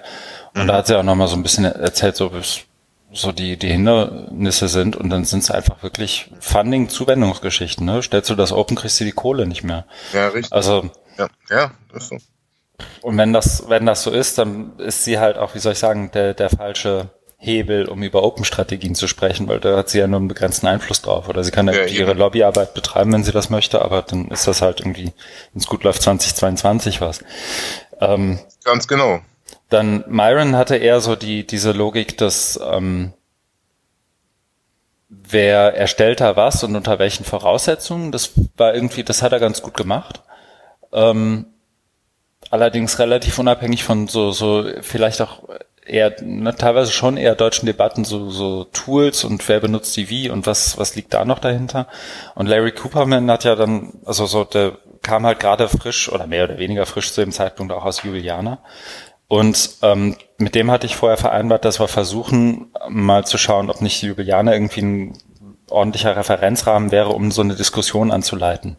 Ne? Also mhm. mhm. Juliana im Sinne von, da gibt's einen Actionplan, da gibt's irgendwie an, Anregungen, was, was man irgendwie auf verschiedenen Ebenen tun kann, wenn man Open-Strategie haben möchte. Mhm. Ähm, das war aber wiederum bei der Online-Educa, hast du auch im Publikum, aber auch auf dem Panel wiederum gemerkt, ähm, ganz schön weit weg. Ne? Also so, mhm. ob da irgendwelche UNESCO Open Fuzis sich was überlegen oder nicht interessiert bei der Online-Educa ja keinen. Es sei denn, es gibt irgendwie mhm. ganz viel Kohle für irgendein AdTech-Funding. Mhm. Ne? Also das ist ähm, insgesamt, also so das das Panel war halt, ähm, also ich fand es ganz, ganz witzig, weil die haben uns den äh, Raum Potsdam 1 zugeschanzt. Das ist der Raum, in dem auch die Keynotes und so weiter stattfinden. Das heißt, da passen mhm. irgendwie 2000 Leute rein. Und dann sitzt du da, dann, oder dann sitzt du da irgendwie, also ich glaube 2000 waren insgesamt da, wahrscheinlich passen 1500 oder so rein. Dann sitzt du da irgendwie vor so, keine Ahnung, 70 Reihen, A, was auch immer äh, wie viele Stühle da passen.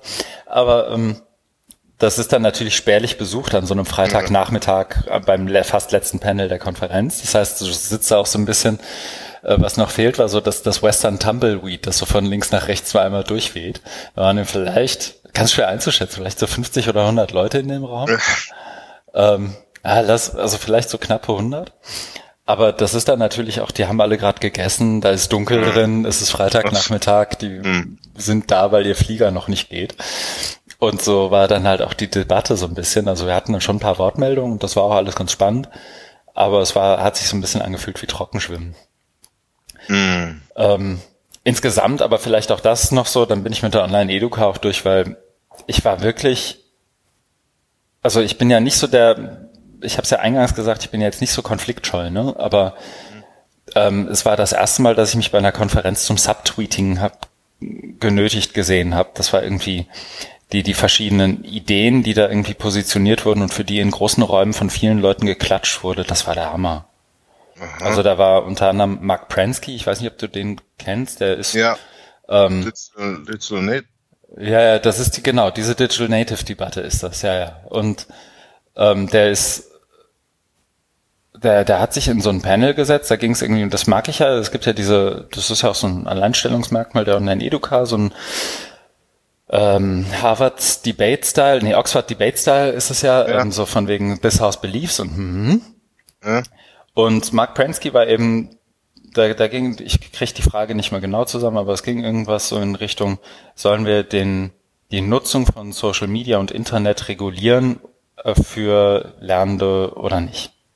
Und ich finde, die, die Frage an sich ist ja schon so gestellt, dass du, wenn du kritisch irgendwie über irgendwas nachdenkst, nur verlieren kannst, weil, also natürlich ist das nicht die Antwort auf irgendwelche, ne, also ich glaube, wir sind uns relativ einig, dass irgendwie, nur weil du den Handymast über der Schule ausschaltest, dass das mhm. nichts besser oder schlechter macht, eher schlechter. Ja.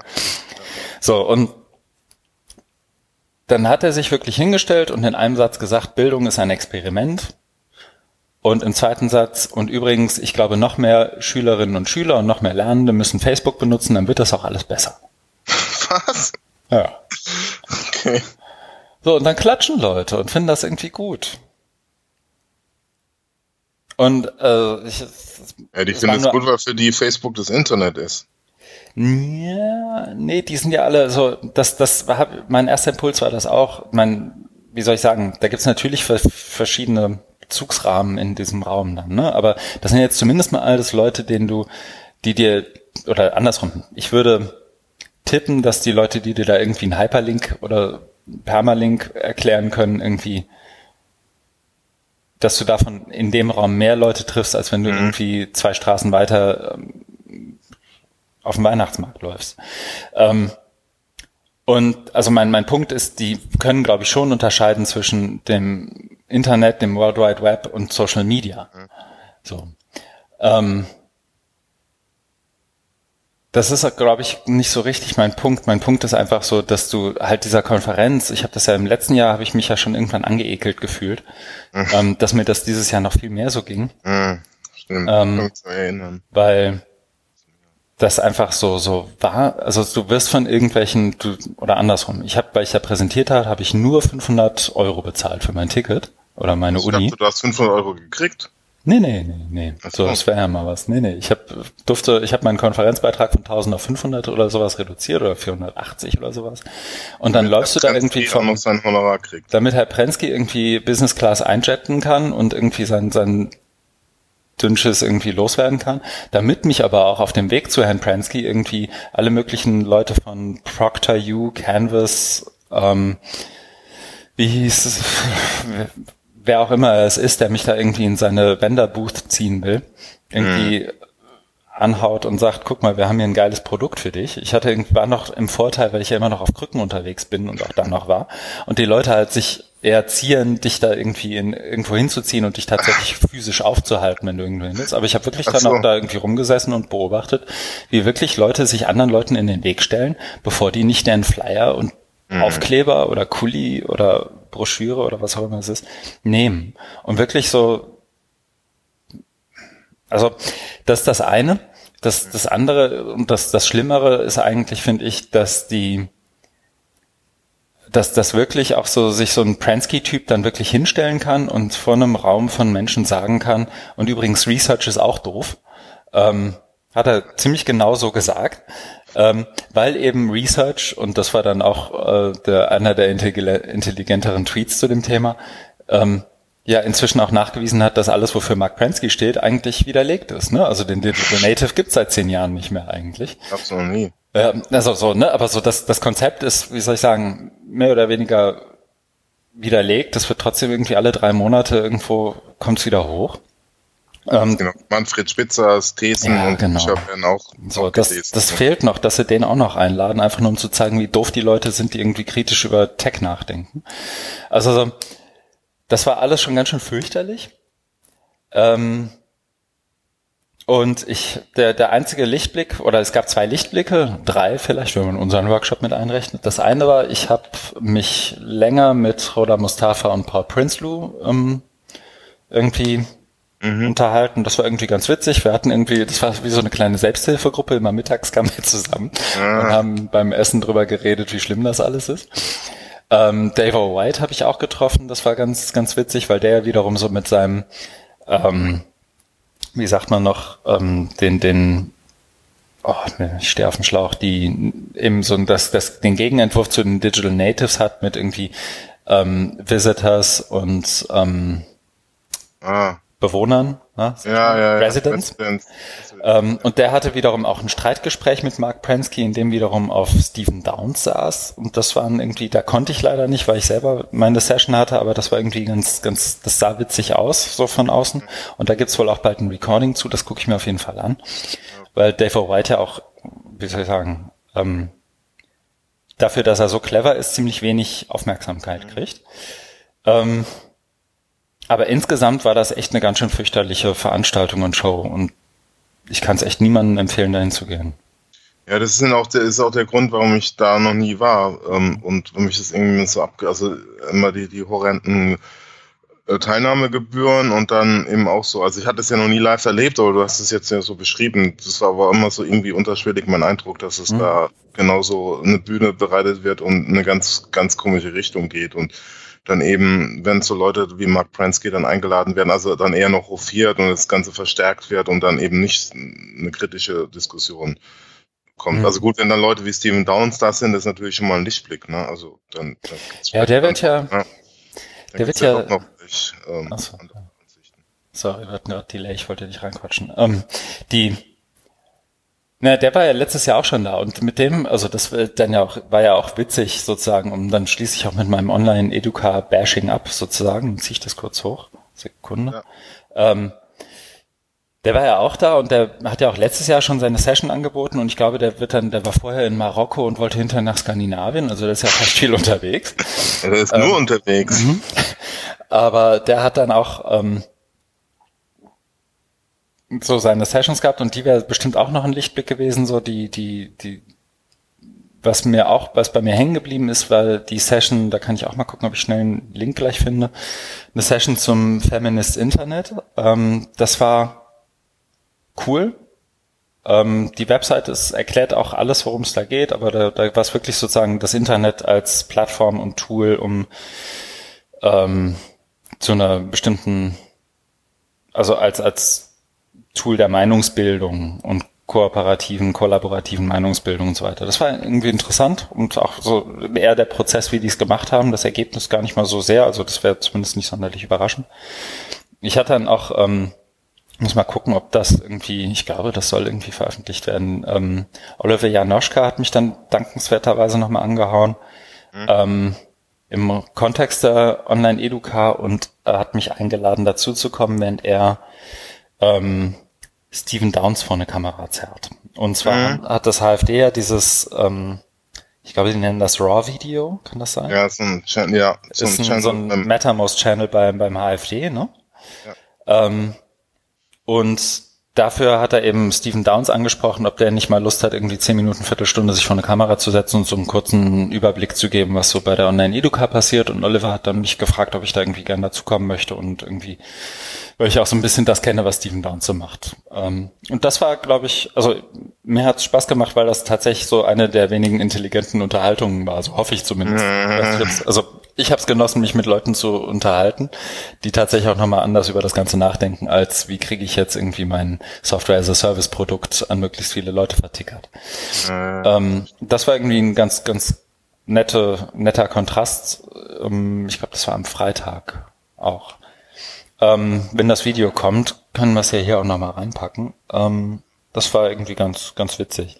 Und also, und dazu kommt noch, Stephen Downs wirkt ja auch im Netz schon immer wie so ein ja, das ist ähm, spezieller Type, so. Ja.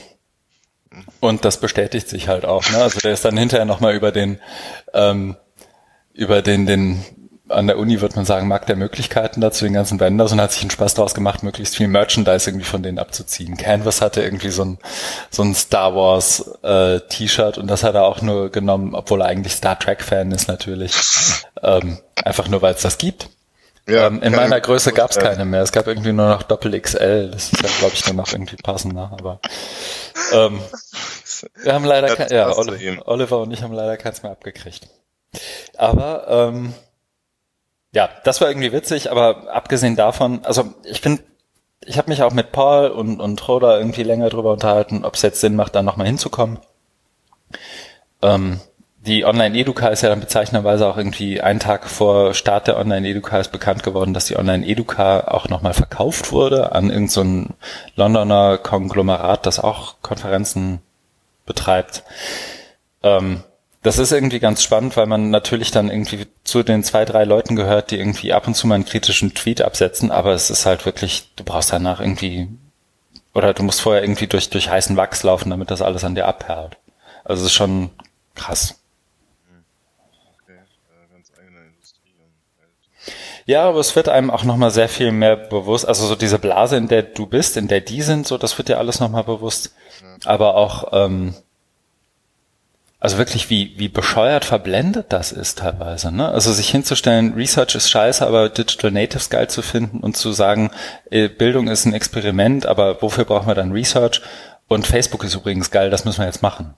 Also allein morgens aufzustehen und zu denken, das ist das, was du heute sagen wirst, ich weiß, so viel Schnaps gibt's doch gar nicht in Berlin. Nee, eben, da gibt's schon viel. Ja, hier ein ersetzende Steroide oder was auch immer dazu. Ja. Es klingt so ähnlich wie, wie ich war ja vor, vor einem, über einem Jahr, aber auch mal was so einer Propagandaveranstaltung von Ralf Lankau in Offenburg. Mhm.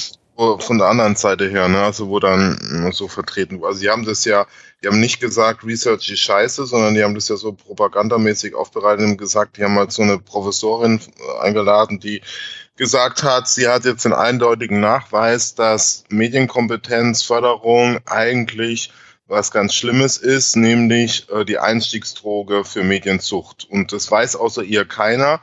Und deswegen erzählt sie es uns jetzt. Und im nächsten Slot nach ihr kam dann ähm, was zu Medienprävention, also mhm.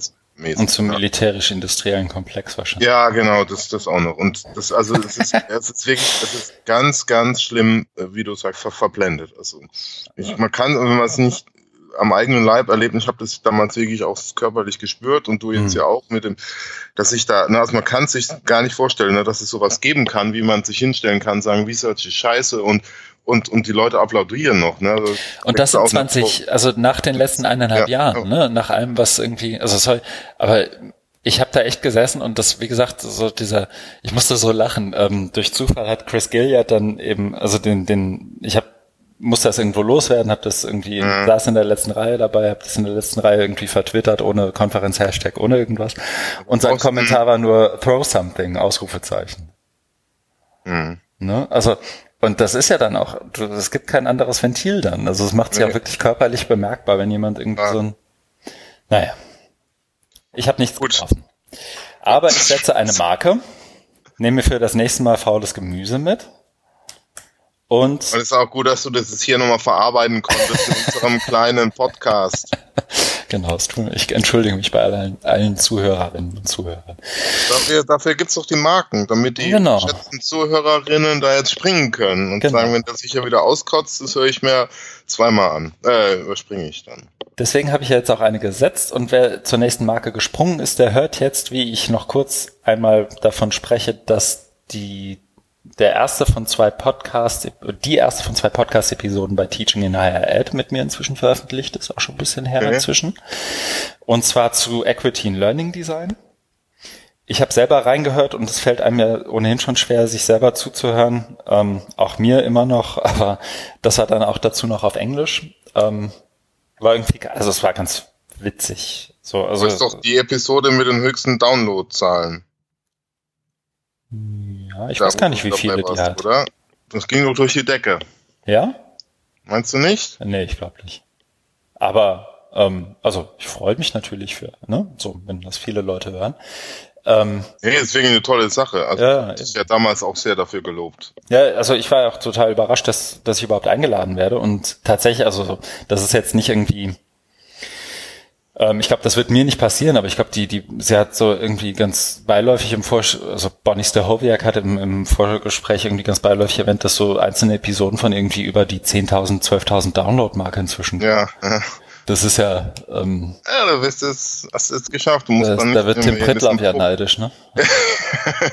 Ja, ich Ähm. sage, das war dann, das Jahr 2017 war dann das letzte Jahr, wo wir gemeinsam podcasten. Ne? Ab, Ja. ab dem neuen Jahr kriegst du ein neues Angebot, Das glaube ich nicht. das du nicht ablehnen kannst. Ja, das glaube ich nicht. Ich Ich bleib, alleine. ich bleib dir treu, Markus. Wir müssen Ah. Bier trinken. Das wollte ich hier nur sozusagen kurz vermelden. Wer mich auch auf Englisch quatschen hören möchte, kann das da tun. Und da kommt irgendwie Ende Dezember die zweite Episode nochmal raus. Die verlinke ich dann natürlich auch ganz brav. Mhm. Abgesehen davon ähm, war ich noch nach der Online-Educa direkt sozusagen als Wohlfühlprogramm ähm, bei der Wikimedia Weihnachtsfeier. Die war irgendwie an dem, wann war denn das? Als Ausgleich, ja. Das war tatsächlich ganz witzig. Ich mag ja Weihnachtsfeiern eigentlich nicht so gerne. Aber die wirkte ganz witzig. Musste leider viel zu früh los, Das hat Und- Dominik auch erzählt. Dass ich zu früh los musste. Ja. Ja, ich war, ich wollte, ich, ich wollte nach der Online-Educa unbedingt noch den äh, Zug kriegen, der mich zurück nach Hamburg bringt, nicht noch eine Nacht in Hamburg dranhängen, äh, in Berlin dranhängen. Und dann musste halt irgendwie um neun, halb zehn los. Und da ging es da eigentlich erst so, dass äh, die, die Ministry of Fun, so hieß sie, ähm, der, der Wikimedia-Mitarbeiterinnen und Mitarbeiter, hat dann erst angefangen, den Abend äh, einzuläuten. Ähm, ich habe wirklich auch von vielen Stellen gehört, dass diese Weihnachtspartys, Weihnachtsfeiern relativ legendär sind und es ist halt so, äh, ich habe es am nächsten Tag einem Kumpel beschrieben und das wirkte wirklich wie so ganz viele fun-loving Nerds auf einem Haufen. Ne? So Menschen mit irgendwie Rentierpullis, die blinken und da ist irgendwas, ne? so, so Leute, die sich selber die, die Lichterkette animiert und programmiert haben. Ähm, ich habe noch am Anfang ein Video äh, gesehen, wo irgendwie ein paar äh, Leute von Wikimedia irgendwie so gewürdigt wurden, die irgendwie Besonderes im Jahr geleistet haben. Also das war wirklich wie eine spannende Community irgendwie. Mhm. Ja, und entsprechend gespannt bin ich ja jetzt. Jetzt gestern habe ich es ja dann auch offiziell, ähm, also offiziell ist ja erst, wenn es irgendwo bei Twitter steht noch, ne? Ähm, Ah, auch vermeldet, nicht, äh, dass ich da ja auch ab dem nächsten Jahr anfange. Deswegen war ich ja überhaupt auch da eingeladen. Und das war wirklich auch echt nett, dass die überhaupt dran denken, mich da einzuladen. Hat mich schon gefreut. Und auch die, ja, nee, und ich freue mich auch tatsächlich auf den, den Job da. Das geht ja sozusagen erst der erste schon los. Ich fange natürlich, wie sich das gehört, erstmal mit zwei Wochen Urlaub an. mhm. Ähm, aber 15.01. bin ich dann, starte ich bei Wikimedia und habe da auch richtig Bock drauf. Also hatte ich selten, ja, dass ich auch mich so... viel zu tun. Du musst die Welt retten. Ja. Nee, ist ja auch nicht so, als wenn das bei Wikimedia noch nie einer versucht hätte. Jetzt ich fange am 15. an, komme da rein und sage übrigens, Welt retten jetzt und dann machen wir das alle, ne? Genau. Nee, aber das ist, ähm, ich habe ähm, einen Kommentar gekriegt von Oliver, ähm, der, also Oliver Tacke, der gefragt hat, ob ich irgendwie im, irgendwo und gerne auch im Podcast mal kurz erklären könnte, was ich denn da tue.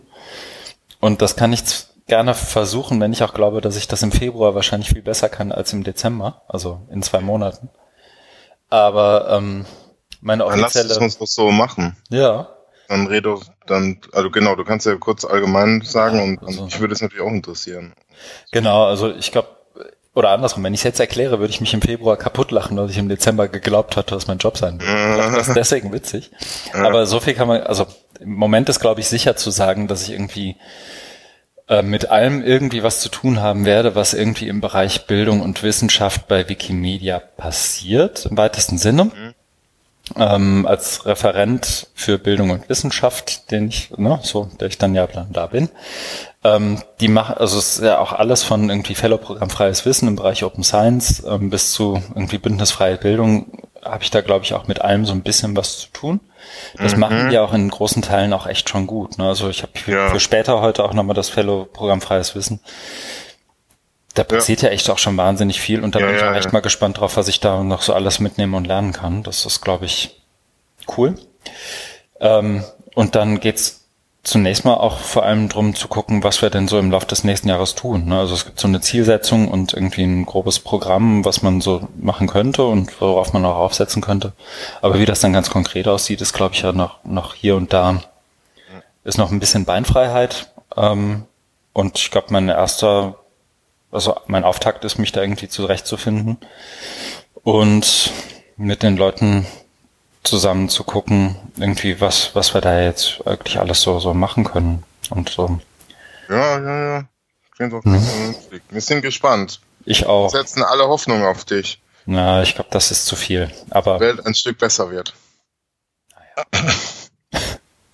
ich gebe geb mein Bestes. Ähm, ja, mal gucken, wo ich da den Whisky verstecken kann. In der Lefana hatte ich ja mein kleines Versteck.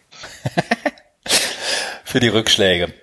Gut. Ähm, ich setze meine ja Marke. Fröhliche Nachrichten, alles, also mhm. von mir auch nochmal hier an der Stelle. Ich habe es ja auf verschiedenen anderen Kanälen schon getan, aber auch nochmal hier. Herzlichen Glückwunsch und ja, einen guten Start dann Mitte Januar 2018. Danke, danke. Also ich bin noch, also merkt man mir glaube ich auch an, ähm, ich habe da tatsächlich wahnsinnig viel Lust drauf gerade und freue mich sehr. Ja, das ist schön. Dann machen wir mal weiter mit mhm. der Rubrik, was wir gelesen haben. Genau so bisschen. Ähm, du hast noch eine halbe Stunde, ne? Das ist schön. Ja, so ungefähr, ja. So arg viel Zeit. Ich wollte jetzt, also diese ganze Lobhudelei geht mir sowieso auf den Wecker. Deswegen ja, wollte ich mal hier zu den, ja, genau, hier mit deinem Podcast Englisch und jetzt noch Wikimedia. Das ist ja, ach, Nee, äh, Spaß an der Seite. Jetzt kommen wir zur Rubrik, ähm, was wir gelesen haben. Und der erste Artikel ist aus einer Serie von Artikeln von Audrey Waters, ihr Year End Review. So heißt es ja immer, oder? Mhm. Offiziell.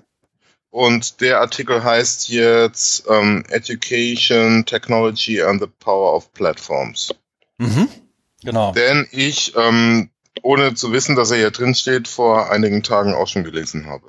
Sehr und den ich sehr gut finde. Ja. Genau, das hatten wir beim letzten Mal auch schon so angekündigt, dass wir da wahrscheinlich ein, zwei Links noch zu haben werden. Ähm, ich bin selber noch gar nicht dazu gekommen, die ganzen anderen zu lesen, aber den da habe ich.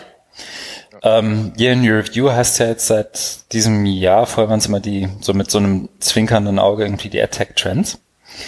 Hier geht's um Education Technology and the Power of Platforms vom 9. Dezember. Mhm. Und ich würde mir wirklich wünschen, dass so jemand wie Audrey Waters mal bei der Online Educa auftritt. Da hätte ich, dann würde ich kommen. Also um das, allein um hinterher ja. das und dann sitzen 20 Leute drin, weil die anderen 2000 bei Mark Brensky sich voll. Nee, ich glaube, das hören die sich schon an. Die werden dann, glaube ich, also ich glaube, das ist doch genau, das, das ist doch genau, Entschuldigung, wenn ich da jetzt hm? reinkrätsche, aber das ist doch genau der Punkt, den wir auf Twitter mit Martin mhm. Lindner hatten, die Diskussion, ne? Also, mhm. oder, oder ich hatte sie mit ihm, weil, weil, ähm, äh, er, ähm, also Martin, ähm, auf einen Artikel hingewiesen hat, den wir ja auch gleich noch besprechen mhm. werden, wo jemand so, so eher aus dem Untergrund oder mhm. aus einer anderen Community und bei Audrey Waters ist es ähnlich. Also das wäre jetzt nur so meine provokante These. Also ich würde es mir natürlich auch sehr wünschen, dass sie da auftritt, aber irgendwie mhm. ähm, ist ja auch so der Eindruck, dass dann so Schreihälse wie Langkau, also in Deutschland jetzt Langkau, Träger, Spitzer dann wieder finde. Und international, du hast es ja eindrucksvoll bestätigt mit Mark Brensky bei einer internationalen Konferenzen. Gut, es gibt natürlich auch noch Stephen Downs, der, der zieht ja auch, also ähm, der, der, das ist ja auch ein Zeichen, dass er da bei Online mhm. Educa auftritt. Ne? Also den kaufen die sich ja auch ein als ähm, Label oder, oder als ähm, genau. äh, Valuable Asset.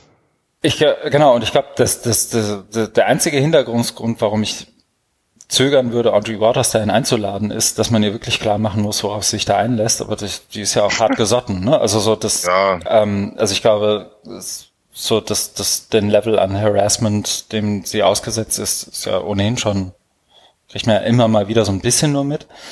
Ähm, das wäre da natürlich noch mal um, um Vielfaches schlimmer. Ähm, deswegen hältst du dann ja auch irgendwann, also deswegen habe ich ja dann auch irgendwann am zweiten Tag die Klappe gehalten, weil es halt irgendwann geht's halt nicht mehr. Mhm. Aber ähm, ich glaube, die Diskussion wäre eine vielleicht eine spannende, aber zumindest eine, die den einen oder anderen im Publikum nochmal aufhorchen lassen würde, glaube ich. Ja, das wäre auch meine Hoffnung. Mhm. Jedenfalls, wir wollten ja über den Artikel. Ähm, oh ja, Entschuldigung. Ich habe ihn. nee, das ist ja auch ähm, vielleicht nur kurz zur Struktur. Was ich nämlich gut fand, ist so, so wie das wie das bei ihr ganz oft ist, dass sie so diese Verknüpfung zwischen wer kriegt eigentlich Kohle und was ist jetzt überhaupt eine Plattform hinkriegt.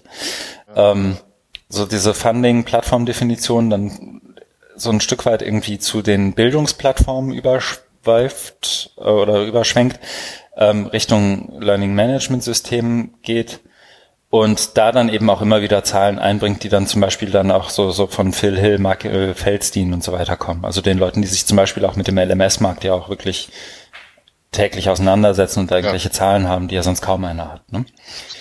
Ähm, und dann eben so ein Stück weit auch reingeht und überlegt, was ist denn jetzt eine Plattform und was ist nicht. Also eine der Überschriften ist ja dann auch Pearson, Pearson is not a platform, mhm. also Pearson der Verlag. Ähm, aber dann eben auch schaut, was machen denn so die klassischen Plattformen, so Microsoft, Facebook, Google, Apple ähm, im, im Bildungsmarkt und was sind sozusagen deren genau. Narrative auch. Das fand ich auch einen sehr guten Punkt. Ähm, da springst du jetzt direkt rein, ja. Mhm. Ähm, wo, wo, weil, es gibt ja einmal so ähm, in Diskussionen, schnappe ich immer wieder auf, dass man die Idee hat oder die Vorstellung oder vielleicht sogar so eine Gewissheit, bald kommt ähm, Google, Facebook, Amazon in den Bildungsbereich. Das ist ganz klar. Ne? Die werden dann kommen und da wird es, ne, werden dann da irgendwie, was weiß ich, Herrschaft übernehmen oder so. Und das finde ich halt, also, äh, also einerseits ist es äh, ja verwunderlich, wie man zu so einer Einsicht kommt. Deswegen ist es ja auch gut, dass sie da, das hat ja das dann so aufgeführt, ne, die großen mhm. Plattformen, ne? ähm, hat sie hier untereinander gestellt. Ne? Also wo man vielleicht da mal so ein bisschen auch Unterfutter bekommt für so für so Thesen. Ne? Also ähm, weil das, also man muss sich wirklich, das macht Audrey Waters ja immer sehr gut, man muss sich damit wirklich detailliert auseinandersetzen, um diese Claims dann so ein bisschen auch zu, mhm. zu validieren. Und auf der anderen Seite ist es, also kriegt man dadurch ja auch, also kann man sich besser informieren, um dann solche Claims auch mal zu, zu entgegnen. Ja, das wird vielleicht nicht so sein, was sich darauf einzustellen, weil ich finde es wirklich verwunderlich, wenn dann, also es, es hat auch so was Hilfloses, ne, wenn du dann gesagt bekommst oder hörst von Leuten, die sagen, ja, äh, bald kommt dann, steigt dann Google oder Amazon da in den Bildungsbereich ein und dann allein, also weil, jeder weiß, das sind halt giga, gigantische Konzerne, dann wird alles umgekrempelt, dann fühlt sich ja schon ziemlich hilflos. Und dann mhm. sowas zu haben, also so eine, eine Analyse und dann auch zu wissen, worauf, auf, auf was man da achten muss oder was sind überhaupt die Kriterien für so eine Analyse, das versucht sie ja hier, weil genau das ist ja der Punkt, dass man, dass sie ja auch sagt, das sind keine Bildungsplattformen, also keine LMSen oder MOOC-Anbieter, sondern das sind ja ähm, Internet-Service-Provider, ne? Facebook mhm. und Google. Ne? Und das aber hier nochmal in Diskussion reinzubringen, das fand ich, das fand ich auch einen guten Punkt, den, den ich ja nochmal erwähnen wollte. Genau, das, also das ist ja sozusagen das eine und das andere ist dann, dass sie auch, und das ist ja auch nochmal ein anderer Artikel, den wir wahrscheinlich später nochmal irgendwann verlinken können, wenn wir dann gelesen haben, dass ja auch ähm, eins der, eine der, der Stories, auf die sie eingeht, ja dann auch in Richtung Philanthropie geht. Ne? Ja. Und das ja sozusagen mit der Zuckerberg-Chan Initiative, aber auch dem, was, was, also Google hat ja jetzt im Herbst erst den, den Fall mit dem, ähm, der eigentlich eher liberalen Think Tank, dass da irgendwie der Eindruck entstand, man habe irgendwie einen Think Tank versucht zu beeinflussen im Sinne, wer da Kritik äußert oder wer innerhalb dieses Think Tanks wiederum gefördert wird und Kritik äußert und so weiter. Aber, und das, das schreibt sie ja zum Beispiel auch über Google, dass das eher Lobbying ist als tatsächliches als tatsächlich Produkte, wobei so ein Google for Education ähm, ja doch jenseits des deutschen Horizonts sehr viel gebräuchlicher nochmal ist als, als innerhalb. Aber da ja auch, wie soll ich sagen, relativ also ein wahnsinnig kleines, kleine Facette dessen ist, was Google insgesamt macht. Ne? Das sind ja eher die, Chromebook, mhm. die Chromebooks und die Tools ja, ja, ja, und, und genau. solche Sachen. Das Google for mhm. Education ist, glaube ich, bei Google nicht weiter bemerkenswert oder nach Google Maßstäben nicht weiter bemerkenswert. Da habe ich auch neulich, vielleicht wäre das auch was für jemanden hier, ähm, eine gute Gegenüberstellung gesehen, was sozusagen mit einem Google for Education Account möglich ist und was mit einem normalen Google Account möglich ist. So im Sinn von Import-Export, aber auch von, von ah. Tracking und, und all solchen Sachen. Okay. Ähm, ich versuche mal dran zu denken, das hinterher rauszusuchen, ansonsten gerne, gerne bei mir melden. Das finde ich wieder. Also okay. die genau und, und auch, also dieser Text ist einfach gespickt von Links. Ne? Wenn man das wirklich lesen will, dann und hier und da mal nachgucken möchte, wo hat sie das denn jetzt her und wo hat sie das denn her, dann ist das ein halber Tag. Und das finde ich halt echt ja, ja, ja. schon fast erschlagend beeindruckend. Ja, kann man, kann man auch gar nicht in seiner Gänze besprechen. Ich würde aber mhm. gern trotzdem noch einen mhm. Punkt herausgreifen wollen, mhm. der mir ja gut gefallen hat an dem Artikel, nämlich, ähm, wo sie über Netflix äh, spricht. Und ähm, das, das spricht mir total aus der Seele. Ähm, weil es gibt ja Menschen, die schielen da gerne auf Netflix, mhm. auf Facebook und, und so und versuchen das als Ideal oder als Leitbild für, für Bildung, für Universität zu sehen. Und ich finde das großen Unsinn. Und da, ähm, da kriegt man jetzt nochmal einen Punkt ähm, gemacht, ähm, nämlich, wo sie da, äh, also es geht, es geht darum, ne, ne ähm, Netflix wird ja ähm, auch gelobt für seinen Algorithmus, wo du dann, ähm, weil die ja alles aufzeichnen, was du da auf der Plattform tust, welche Filme und Serien du dir anguckst, dann schlagen dir was Neues vor und das wäre ganz toll und das ist natürlich dann auch wieder so ein, ein Leitbild für Personalization und Personalization meint ja da genau das, also wenn man äh, den Diskurs auf den Bildungsbereich bezieht, mhm. dann meinte Personalization ja nichts anderes wie eine äh, personalisierte Informationsdarbietung, Informationsreichung, was ja mit Personalisierung von Bildung überhaupt nichts zu tun hat. Und da, darum geht's ja nicht, weil Netflix ja eben nicht im Bildungsbereich tätig ist, ist es ja auch legitim, dass sie das machen, wie sie es machen, weil sie ja Geld verdienen wollen, ne, damit du möglichst lange am, am, äh, in Netflix auf der Plattform bleibst. Und mhm. deswegen hinkt der Vergleich so äh, kolossal, wenn man sagt, ne, also das ist jetzt, was wir auch im Bildungsbereich brauchen. Und sie kommt, macht doch jetzt noch einen anderen Punkt, indem sie sagt, nein, es ist nicht der Algorithmus, dieser, dieser ähm, Price-Winning-Algorithmus, ähm, sondern es ist der Content, es ist ja, der High-Quality-Content. Ne? Also, dass mhm. die hochwertige Serien haben, ähm, dauernd diese Netflix Originals reinstellen. Ne? Jetzt auch, habe ich gesehen, gibt es auch eine, eine deutsche Serie äh, produziert. Also alles ne, wirklich sehr, sehr hochwertig. Und das ist das, was die Leute an Netflix hält und nicht, dass sie da jetzt irgendwelche Recommendations kriegen, wo steht, weil du House of Cards guckst, geguckt hast, guckst du auch mal Designated Survivor oder sowas. Ne? Mhm. Also, da ist auch, glaube ich, gar nicht so viel rauszuholen. Also ich kenne jetzt die Algorithmen nicht, aber deswegen, also das fand ich wirklich ein Punkt und der würde dann eben auch dafür sprechen, dass ähm, Bildung eben äh, auch um, um Inhalte geht, um hochwertige Inhalte, ne? auch um, um die, die Auseinandersetzung damit und nicht um die Informationsdarbietung, Informationsverabreichung, was, also was bei Personalisierung ja oft drunter verstanden wird. Das fand ich einen wirklich einen guten Punkt, weil das genau in diese, in diese Kerbe schlägt, die mich äh, immer stört, wenn dann Menschen versuchen, das so das Leitbild dann von Medien, die mhm. nicht, nicht aus dem Bildungsbereich sind, weil ich denke halt, Bildung hat, äh, oder Hochschul hat, ist ein eigenes System mit eigenen Werten und Normen und die sollte man da jetzt nicht gleichzeitig über Bord werfen oder die, oder die muss man sich einfach immer wieder gewiss machen. Das ist ja genau das Gleiche, was ich in meinem Vortrag in Oldenburg versucht habe herauszuarbeiten, dass es eben diese Werte gibt und wo dann auch der kritische Einwand kam, ja, wo ist denn das? Wo findet man das? Ne? Und das, das müssen wir eben immer machen. Und ich glaube, früher war das halt viel einfacher im, im, im Bildungsbereich. Ähm, es ist natürlich auch irgendwann gebröckelt, als dann in den, in den, nach dem Zweiten Weltkrieg in den 60er, 70er Jahren diese Massenuniversitäten aufkamen. Mhm. Da fragst du dich auch, wo, wo ist denn jetzt hier ähm, diese Bildung ähm, auf Augenhöhe mit dem Professor, der Professorin möglich, wenn du mit 500 Leuten im Audimax sitzt?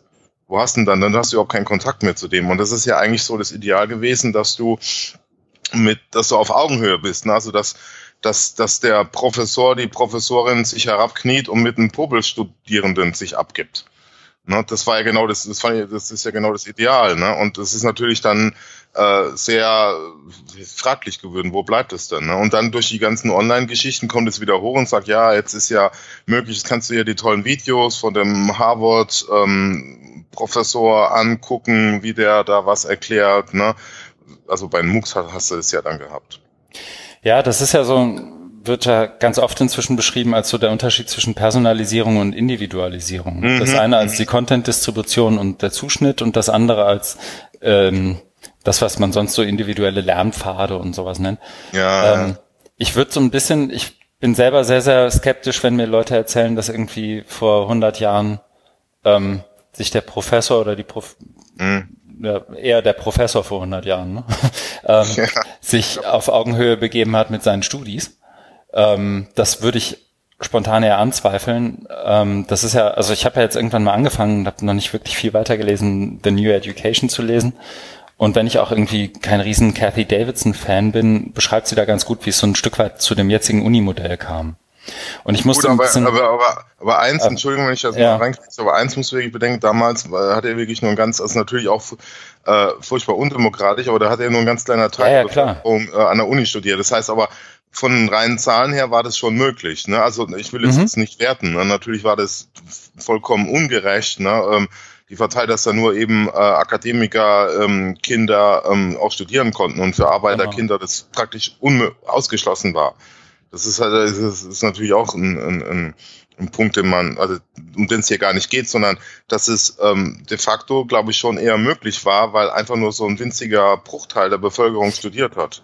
Ja, ja, das, das stelle ich gar nicht in, das würde ich gar nicht in Abrede stellen, dass es grundsätzlich möglich war. Ich glaube nur nicht, dass das der Habitus eines Professors war aber äh, oder nicht durch die Bank war. Da gab es bestimmt mhm. wie heute auch diese und diese.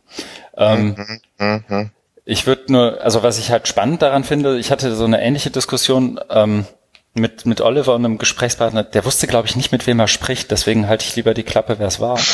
ähm, ähm, Aber ist Oliver Tacke oder Janoschka? Nee, Oliver Janoschka. Und der hatte, also so, ich mache das ja sonst, wie soll ich sagen, ich bin ja sonst eher offen, aber ich glaube, da wäre es jetzt echt unfair, ihn irgendwie namentlich zu nennen, ähm, der halt auch ein bisschen beschrieb, was er da jetzt gerade so macht in, in, im Kontext Bildung und Hochschule. Und der halt auch ganz viel davon sprach, so dass er jetzt irgendwie personalisiert äh, Content zuweist von allen Ressourcen weltweit und Minerva ganz toll findet und so. Mhm. Und dem, glaube ich, gar nicht klar war, wie widersprüchlich mhm. das, also das Minerva-Modell im Vergleich zu ähm, algorithmischer Entscheidungshilfe, wenn ich das mag, mag ich auch das und wie uniform Lernpfade dann werden. Und da war dann irgendwie der Überzeugung, dass er den richtigen Algorithmus dafür habe. Und dann habe ich ihn gefragt, wie er den denn gebaut hat und was er so. Und das war alles so ein bisschen so, das, das, und ich, ich bin ja gar nicht der Meinung, dass du oder ich oder Audrey Waters dazu die einzig richtige Meinung haben. Ich fand das nur wahnsinnig unreflektiert, was er da so von sich gegeben hat. Allein das, ja, allein, weil ich das, ne, also, ja, ja. Ähm, und der war aber trotzdem unter dem Online-Educa-Publikum, jetzt kommt mein letzter Arschtritt für die Online-Educa, noch ja. einer der kritischeren Vertreter. Mhm. Ne? Ähm, aber der, der hatte, glaube ich, Gutes im Sinn, der hat nur irgendwie diese Tool und, und ich habe dann hat war dann wurde dann auch relativ, wie soll ich sagen, er wurde dann auch relativ offensiv, als ich meinte, naja, aber es passiert ja durchaus, dass irgendwie diese Plattform und die diese Algorithmen, also ich habe so ein ähnliches Argument wie Audrey Waters hier bei Netflix gebracht, ich gehe ja nicht zu Netflix, weil die mir geile Sachen vorschlagen, sondern weil die geilen Content haben. Richtig. Ne? Und die die das das war sozusagen das das eine, das andere war aber auch so, dass ähm, wenn du jetzt gerade, was, was war, es war es gestern oder vorgestern, ähm, da hat jemand irgendwie nach Martin Luther King gegoogelt und wirklich durch die Bank hat dann irgendwie mit verschiedenen Accounts, Browsern, was auch immer, irgendwie versucht mal Martin Luther King zu googeln und immer das fünfte Ergebnis ist so eine Propagandaseite von mhm. irgendeinem so Clan-Anhänger, der irgendwie so eine mhm. Martin Luther King Bashing-Seite betreibt. Mhm. Und vielleicht gehört, könnte man dann argumentieren, dass sie irgendwie zum ganzheitlichen Bild über Martin Luther King gehört. Finde ich ehrlich gesagt nicht, aber also so, mein Punkt ist, wenn du das magst, magst du auch das. Da gibt's ja wahnsinnig viel Material inzwischen, so was war es jetzt neulich irgendwie, YouTube verdippt meine Kinder und all diese Sachen. Das ist alles sehr langhauisch, argumentiert ganz oft. Aber so, wenn du das ein, wenn du irgendwie deinen AfD-Content konsumierst, dann kommt irgendwie zwei, drei Videos bei YouTube als Vorschlag später, kommt irgendwie die, ähm, kommt irgendwie die Sportpalastrede und danach irgendwelcher Clan-Kram und so. Also das, das Ziel wird ja immer extremer, einfach damit die Plattformen dich dabei behalten und diesen Content gucken lassen. Und das ist ja, wird ja auch bestätigt dadurch, dass Leute das anklicken und das ist ja irgendwie auch nachvollziehbar.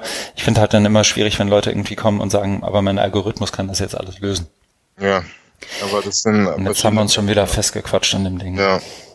aber, leid. nee, alles gut. Das muss es ja auch sein. Das sind ja immer nur so Stichwortgeber, auch die mhm. Texte für, für, für unseren Rap. Ja, genau. Ja, also ich fand, muss sagen, die, die Unterhaltung fand ich irgendwie sowohl spannend als auch nochmal irgendwie, also wir sind, ich bin persönlich noch nicht gut genug da drin, so jemanden dann wirklich zu überzeugen. Vielleicht sollte das aber auch nicht mein Ziel sein, wenn ich so eine Unterhaltung anfange.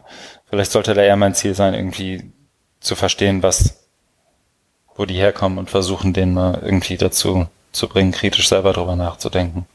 Ich weiß auch ja, nicht, irgendwie. Ja, ja, wäre wär ein Ansatz. Also ich äh, fühle mich da auch nicht immer so bereit oder in der Lage, die zu mhm. überzeugen, weil es geht vielleicht auch einen Schritt zu weit, aber mir geht es auch darum, äh, Dinge zu verstehen und es ist auch mal wieder so eine äh, ja, eine Art Überwindung, sich immer wieder auch auf die Sachen einzulassen. Also jetzt wie Texte von Audrey Waters sind natürlich keine Überwindung, aber man muss ja immer wieder ne, auch, auch ähm, mit Dingen auseinandersetzen, um selber eine, eine, sich eine Meinung zu bilden. Und da, das, das hat ja dann auch die Hoffnung, das, das hat man ja vorhin auch, dass wenn man jetzt so Leute wie Audrey Waters oder Stephen Downs mal irgendwo sieht und, und die dazu holt bei, bei so mh, mm, eher propagandistischen Veranstaltungen, dass die Leute sich auch eine Meinung bilden. Das sind natürlich nur zarte Pflanzen, ne, wenn du siehst, wo die sonst in welcher Blase die leben und was auf die da einprasselt. Ne? Mhm. Die lesen halt vielleicht nicht jeden Tag Audrey Waters oder Martin Weller, so wie wir.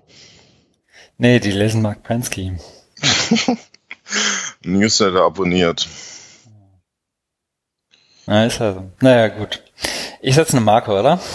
Ja, das, das mach mal. Ähm, wir haben ja da ein paar wichtige Punkte rausgekommen. Mhm. Das nächste tangiert das auch nur so ein bisschen. ähm, aber vielleicht auf eine witzige Weise. Wobei, weiß ich gar nicht. Ähm, ich habe einen Artikel von Jan-Martin Viada rausgepickt mhm. ähm, mit dem Titel Das will Helge Braun. Mhm. Ähm, der Staatsminister im Bundeskanzleramt ähm, mit seinen Äußerungen zur Bundesbildungscloud. Mhm. Ähm, gibt noch einen Hintergrundartikel, der wahrscheinlich hilft, den zu verstehen, nämlich mit dem Titel Was will Helge Braun vom 5. Dezember. Ist alles beides schon ein bisschen älter nach heutigem Maßstab, so zwei Wochen. Ähm, gab ja jetzt neulich auch eine Diskussion, glaube ich, mit Martin Lindner und wem war das denn? Bei Twitter habe ich es gesehen, ja. über die, die HPI-Cloud, also hier die ja. Bildungscloud und das alles. Ja. Ich würde das, glaube ich, erstmal mehr oder weniger unkommentiert einfach hier stehen lassen. Ähm, zumindest die beiden Artikel, du hast ja noch so eine Vertiefung dazu. Genau, also ähm, das habe ich auch bei Twitter aufgeschnappt, den, ja. den Vertiefungsartikel. Also der ähm, geht nicht, also hat jetzt nichts mit der, mit dem Thema ähm, er ist auch schon irgendwie auch Schulcloud zu tun, aber er ist halt viel, viel grundlegender. Äh, und und ähm, es ist so eine Stimme, also nennt sich auch irgendwie aus dem Zwischenrufe aus dem Maschinenkeller der Digitalisierung. Mhm. Und also der Blog heißt ähm, Nick Haflingers Blog, ist auch von Dr. Joachim Paul, der ähm, seit vielen Jahren, äh, wie er sich selbst bezeichnet, im Untergrund arbeitet äh, nämlich bei ähm, so einem Bildungs, ja, hier des größten Online-Dienst für die Bereitstellung von digitalen Bildungsmedien in Deutschland.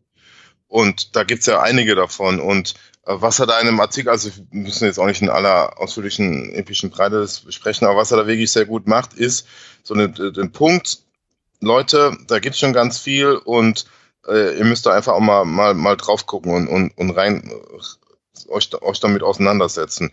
Weil also er arbeitet sich dann eben auch so an den zwei ähm, antagonistisch gegenüberstehenden Fronten ab, also die total Befürworter, ne, also so Bertelsmann-Lager, die dann mit ähm, Digitalisierung äh, Geld verdienen wollen oder ne, eine Agenda setzen aus ökonomischen Interessen. Ähm, das macht er sehr gut, weil er, weil er also das macht, äh, nimmt er auseinander, wie dann äh, in, in bestimmten, also bestimmten Studien der Bertelsmann Stiftung behauptet wird, wir brauchen jetzt die in die Lösung, weil natürlich Bertelsmann, das Unternehmen, damit schon irgendwie Erfahrung hat, ist ja bei bestimmten Plattformen auch schon Anteilseigner und so weiter. Das heißt, da gibt es ja ein klares Interesse und man sieht halt schön, wie da dieses Agenda-Setting stattfindet. Äh, wo dann eben durch die wissenschaftliche Legitimation, ne, also Wissenschaft als die neue Religion, äh, suggeriert wird, das ist jetzt so, weil wissenschaftliche Studien haben bewiesen, hm.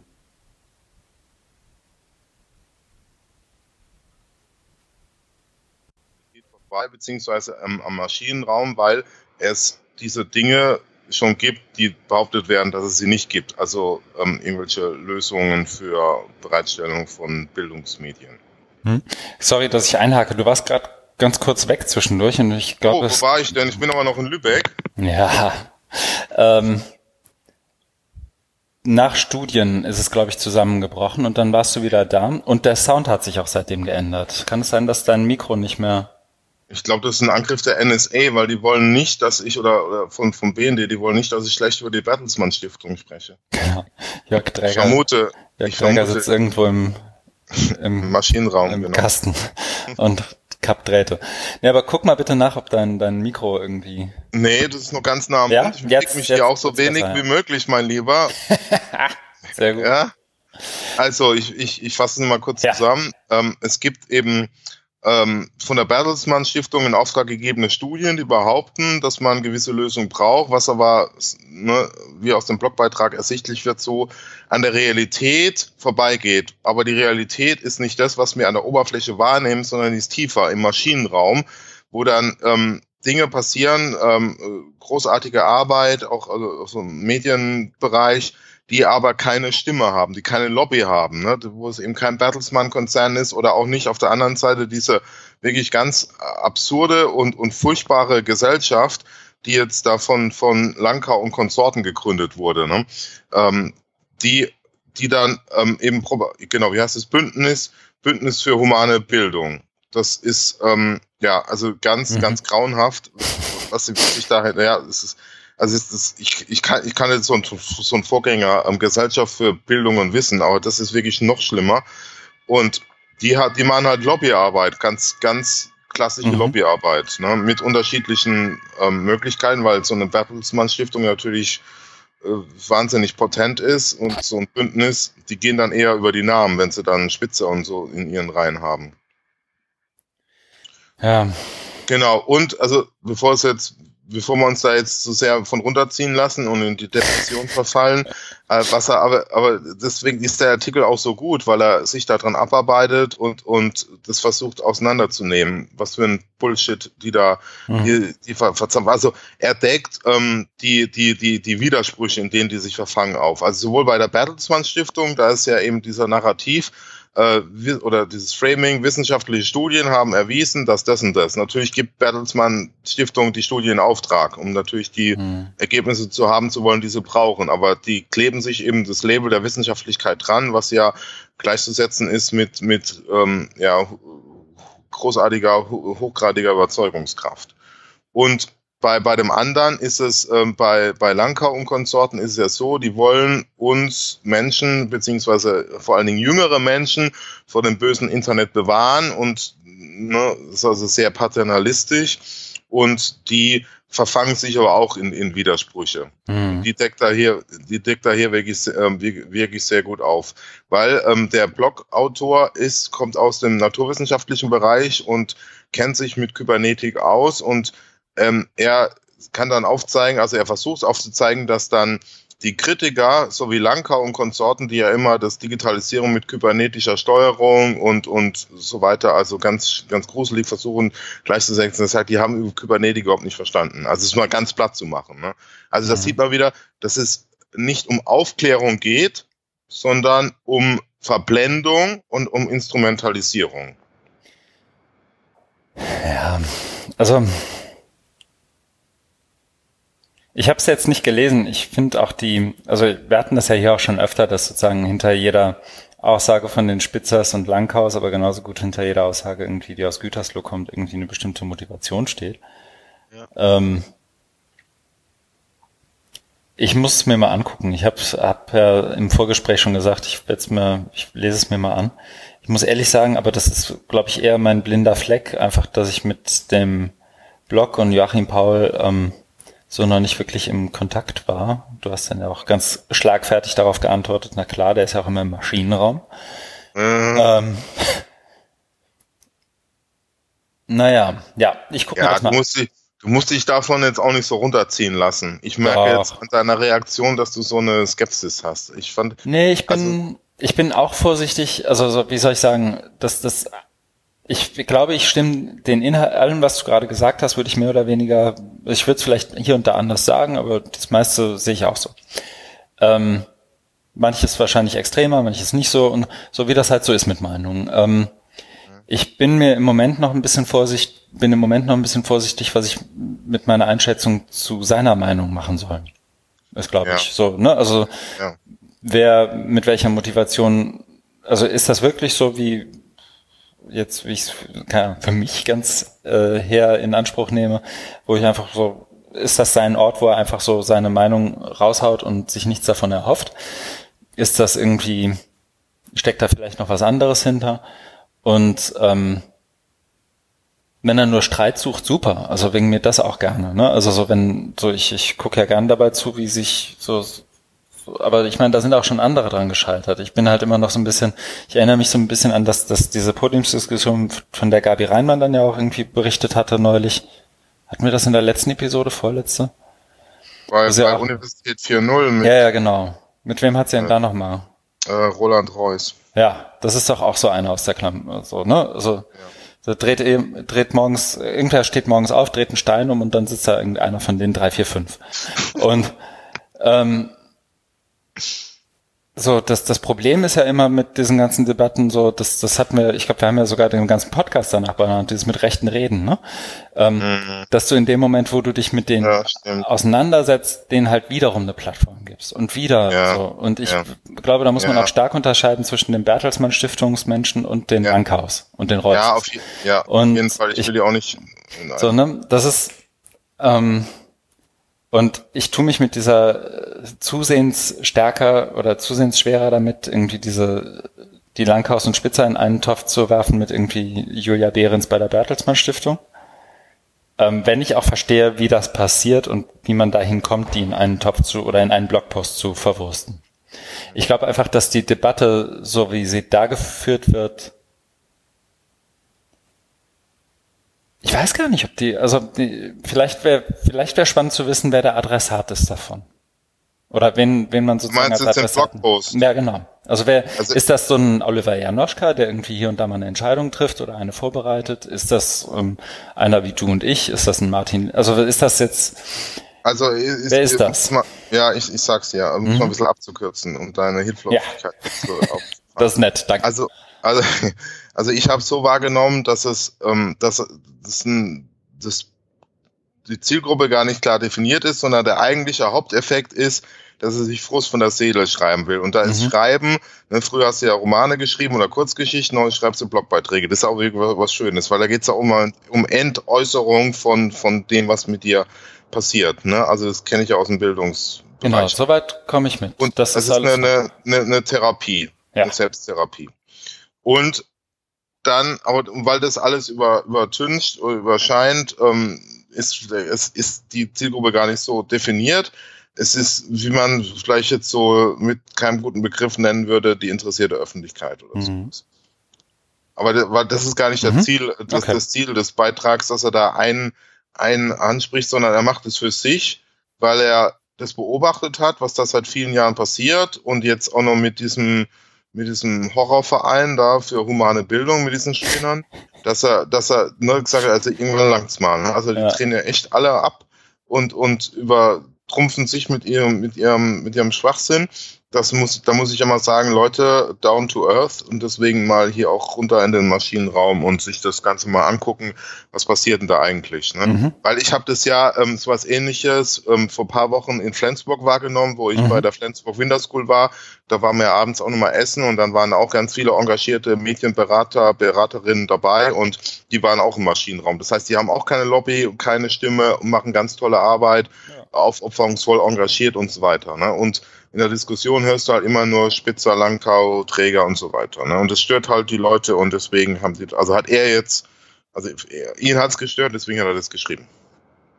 Ja, und da komme ich total mit, wenn das wirklich so, also so, mhm. also ich kenne ihn mhm. halt nicht. Mhm. Ähm, was ich, was so, ich so ist es. Mhm, was ich halt meinte, noch ein Stück weit anders vielleicht, so sehr ich das auch irgendwie, also ich lese das ja auch gern und ich kommentiere das auch gern und ich mache mir dazu auch meine Gedanken. Ich weiß halt nicht genau, aber das ist ja auch nicht das Ziel von ihm. Also dann schon gar nicht. Irgendwie die Langhaus Spitzer aus dieser Welt oder die Julia Behrens irgendwie von irgendwas zu überzeugen. Nee. Das ist einfach so, so das. Nee, natürlich so, nicht. Das der Narrativ, der, oder einfach einen anderen Narrativ nochmal einzuführen. Und dafür ja, ist es ja fein. Ja, natürlich, das, das wäre vollkommen naiv und so, schätze ich. Ja, genau. Okay, ich lese das Gut. einfach mal, aber ich finde, ja, das, mach also, das. Ist das ja. Lass dich mal drauf ein, gib deinem Herzen einen Ruck und dann können wir ja gerne in einer der nächsten Folgen noch drüber sprechen. Ich musste auch, während du das eben alles referenzierst, also ich musste ja kurz überlegen, wer Nick Haflinger ist, ne?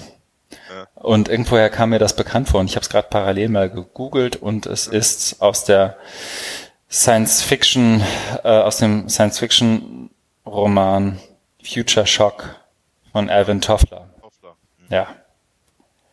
Wollte ich nur kurz einmal noch zum Besten geben, weil ich weiß, also vielleicht war es nur meine Lücke, aber könnte sein. Mhm. Ich setze mal eine Marke. 1,55 sind wir schon. Uiuiui. Oh, ja, ähm, das ist auch ein gutes Stichwort. Also ich habe. Du hast nicht mehr lange, ne?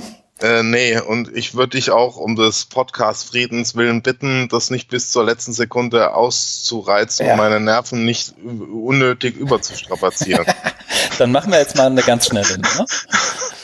Dann machen wir mal eine schnelle Nummer durch die anderen Beiträge. Ähm, das eine ist Podcast-Empfehlung. Ich erinnere mich ja noch an Björn Levers, der ja auch uns Feedback fürs letzte Mal schon mitgegeben hat. Bitte zeichnet möglichst viel auf, damit ich möglichst viel hören kann. Ach. Wenn er noch was anderes hören möchte, das Open Science Radio hat Episode 94 öffentlich gemacht, und zwar zu Freies Wissen in der Wissenschaft ähm, zum Fellow-Programm Freies Wissen von Wikimedia. Und da hat er Sarah Behrens und Christopher ähm, Schwarzkopf mal inter oder da sind, hat Konrad Förster die beiden wiederum mal ganz interviewt. Kurz, bei mir hat's gerade geklingelt. Kann ich ja. ganz kurz? Ja, ich, ja. Äh, ich rede einfach weiter. Jetzt mal weiter. und ähm, die drei beschreiben da letztendlich, worum es bei diesem Fellow-Programm Freies Wissen geht. Und dicke Hörempfehlung, Link in den Show Notes. Ansonsten wollte ich kurz mal darauf hinweisen, dass, das hatten wir auch schon vor ein paar Episoden mal, ähm, der Antigonish 2 Open Course jetzt bald losgeht. Und zwar geht es da um Engagement in a Time of Polarization. Und das ist ein Kurs, ähm, der bei edX laufen wird und da zunächst mal auch kostenfrei besucht werden kann. Unter anderem mit Mike Caulfield, Chris Gilliard, ähm, Chris Schäfer, vielleicht ähm, Zeynep Tufekci und ähm, wiederum ähm, moderiert unter anderem von Natalie Delia Deckard und eben auch Bonnie Stewart. Da kann man sich also anmelden. Das geht, glaube ich, irgendwann im Februar erst los. Ich bin auf jeden Fall dabei, wenn ich es irgendwie hinkriege. Der nächste Link ist von Benjamin Docks Data. Da geht's um die The Propaganda Behind Personalized Learning. Das schließt ziemlich gut an das an, was Markus eben im Kapitel Plattform und Audrey Waters letztendlich zum Besten gegeben hat. Ähm, und zwar ist das von, ist das wie eigentlich ganz oft eigentlich bei, bei Benjamin Docks Data, ähm, etwas längerer, aber immer noch sehr gut lesbarer Post zu den verschiedenen, ja, verschiedenen Narrativen und der, der, er nennt ja Propaganda, hinter Personalized Learning, was dahinter liegt, wer da welche Rolle spielt und, und mit welchen Filtern man das betrachten kann. Das ist also ein ganz guter Link, wenn man sich dafür interessiert und auch, ich glaube, ich würde auch sagen, ein ganz guter Einstieg in das Thema. Dann sind wir schon bei Mike Caulfield. Markus, dem Rauschen entnehme ich, dass du wieder da bist. Ja, ich bin Hallöchen. wieder da. Ich bin schon bei Mike Caulfield angekommen. Ah, das ist gut. Ähm, und wollte nur kurz einmal durch die Links. Ich habe es ja angekündigt, dass meine ja. Zeit, also ich habe es im Frieden, im, im Guten versucht. Ne? ja, nee, ich würde auch sagen, wir können, also wenn du die halbe Minute noch hast, die beiden Links noch schnell durchgehen, die wir hier noch ja, haben, ja, dann ja, ja, ja. sind wir eigentlich auch durch. Ähm, zwar ist das hier nochmal Mike Caulfield mit Refactoring Media Literacy for the Networked Age. Letztendlich mit dem Argument, dass es nicht mehr Media Literacy Education braucht, sondern eine andere. Aber genau welche habe ich dem Ding nicht entnommen. Vielleicht ergibt sich das aber auch dem einen oder anderen dann beim Lesen. Ich habe noch mit aufgenommen, das kam gestern Abend zu unserer Zeit erst raus, dass das New Media Konsortium inzwischen pleite ist. Ähm, da gibt's wohl den Hinweis, dass die ähm, der, der CFO, also der Chief Financial Officer, äh, beim New Media Konsortium irgendwie anscheinend irgendwie schlecht mit dem Geld umgegangen ist, das jetzt erst rauskam. Die sind also von jetzt auf gleich pleite gegangen. Ähm, was ganz sicher für die Angestellten da ein ziemliches Horrorszenario ist, jetzt kurz vor den Feiertagen, aber auch sonst, glaube ich, den einen oder anderen von Kopf stößt. Ähm, ich habe mich spontan gefragt, was denn jetzt in Hamburg demnächst übersetzt wird jedes Jahr. Ähm, ja, das ist das. Ähm, das war sozusagen der Ritt durch die Kür, wenn man so will. Ähm, du hast den Blödsinn der Woche gefunden. Ich glaube, den musst du eigentlich kurz erklären. Ja. Ich habe ihn mir nicht mal angeguckt.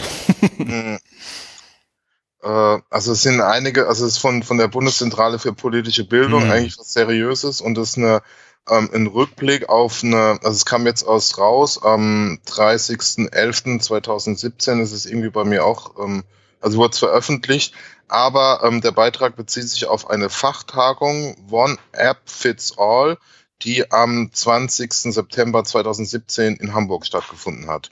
Und der Text, also gibt da einen Rückblick und das sind also einige An äh, Sachen drin, wo ich dann denke, oh mein Gott. Und deswegen habe ich also ich habe es auch nicht so genau in, ähm, analysiert, aber ähm, die Haltung und das Herangehen an das Thema ähm, digitale Medien, Tools und so weiter ist schon ja sehr absurd und deswegen dachte ich, das passt da, das passt da ähm, rein. Also es ist eine, es ist eine Zusammenfassung der Tagung und dann gibt's hier, ähm, wie war das hier, ähm, fünf fünf Fragen wurden wurden diskutiert und eine davon ist, was passiert mit den Daten der Schülerinnen und Schüler? Mhm.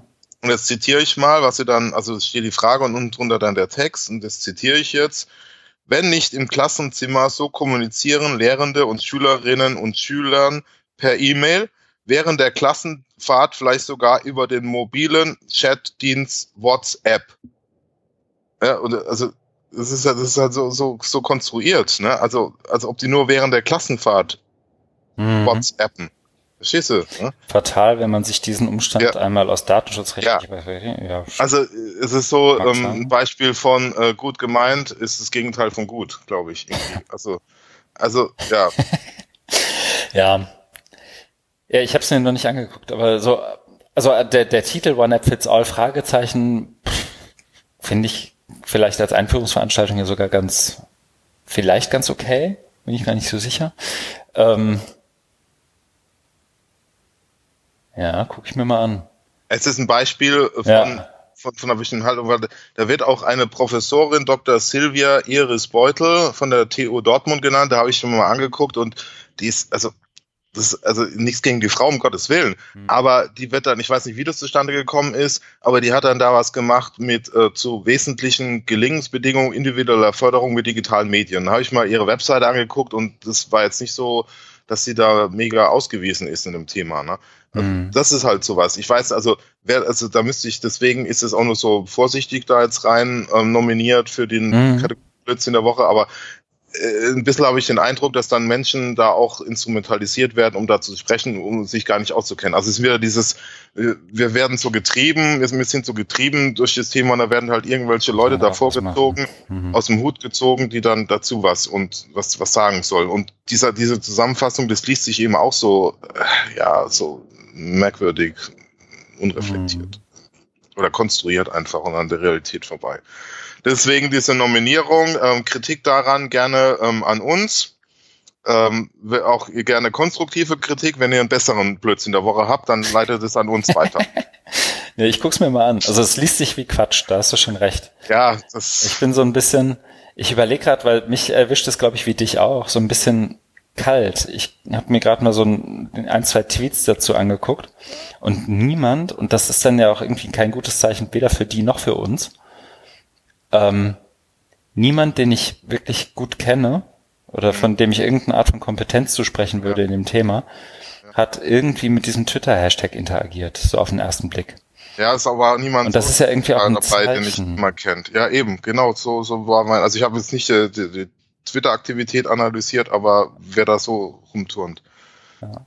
Nee, aber das schöne Nominierung, ich danke dir. Ja, ja mein, mein Pleasure. Äh, Gut, dann kommen wir zum, zum Abschluss dieser ja. tollen, dieser tollen ähm, Sendung. Es ist gut, dass wir jetzt pünktlich Schluss machen. Ähm, kommen wir zur Rubrik, was wir tun werden. Da würde ich gleich mal anfangen. Mhm.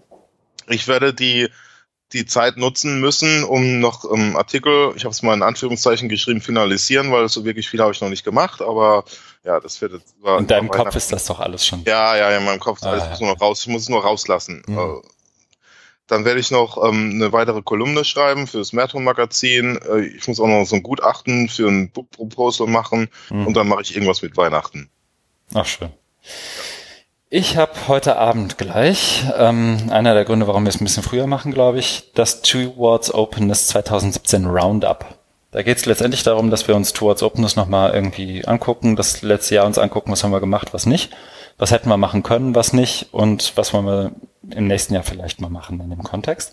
Aufzeichnung unter dem bereitstehenden Link verfügbar und auch gerne sich irgendwie melden, was gut, schlecht, mittel war zu dem Thema. Ich werde vielleicht, ganz vielleicht morgen früh meine Krücken los. Ich fiebe oh. auf den Tag hin. Bist du ähm, Arzt oder? Ja, ich muss morgen noch mal ins Krankenhaus. Ich glaube, die machen noch mal Bilder, ob das alles verheilt ist und so. Okay. Ähm, ja, ich hoffe, ich bin die Dinger bald los. Es nervt. Ähm, tatsächlich, das vielleicht der eine oder andere hört ja noch zu, der auch beim OER-Festival war. Großes Kompliment übrigens an alle, die irgendwie beim OER-Festival waren, weil es schon eng war, aber ich habe irgendwie gerade bei der Online-Educa nochmal gemerkt, wie rücksichtsvoll und nett die Leute beim OER-Festival sind im Vergleich zu anderen EdTech-Konferenzen, ja, gerade ja, wenn es darum geht, mit Leuten umzugehen. Ja. Ähm, gerade vor dem Hintergrund Krücken. Ich habe auch irgendwie Weihnachten, ich fahre zur Familie und bin froh, wenn es vorbei ist. Ja. Ähm, vielleicht zeichne ich danach nochmal mit dem geschätzten Herrn Daimann eine Folge Podcast auf. Würde mich sehr ja, freuen. Ja, sehen wir dann. Wie, das sehen wir dann. Genau. Und ich bin, wenn wir uns, wenn wir es nicht mehr schaffen, dann verabschiede ich mich jetzt schon in den Urlaub. Ich bin nämlich die ersten beiden Januarwochen in Südafrika im Urlaub. Ach, schön. Das wird richtig gut. Ja. Und dann würden wir uns auch erst wieder hören, wenn so, naja, so zweite Januarhälfte ist. Aber wir versuchen mal vielleicht vorher noch eine Folge unterzukriegen, können es aber noch ja. nicht versprechen. Genau. Nee, aber kann ja vielleicht sich noch ergeben. In diesem Sinne, danke dir für, danke für, dir. für heute und ja, bis demnächst. Bis dann und Feedback immer gerne.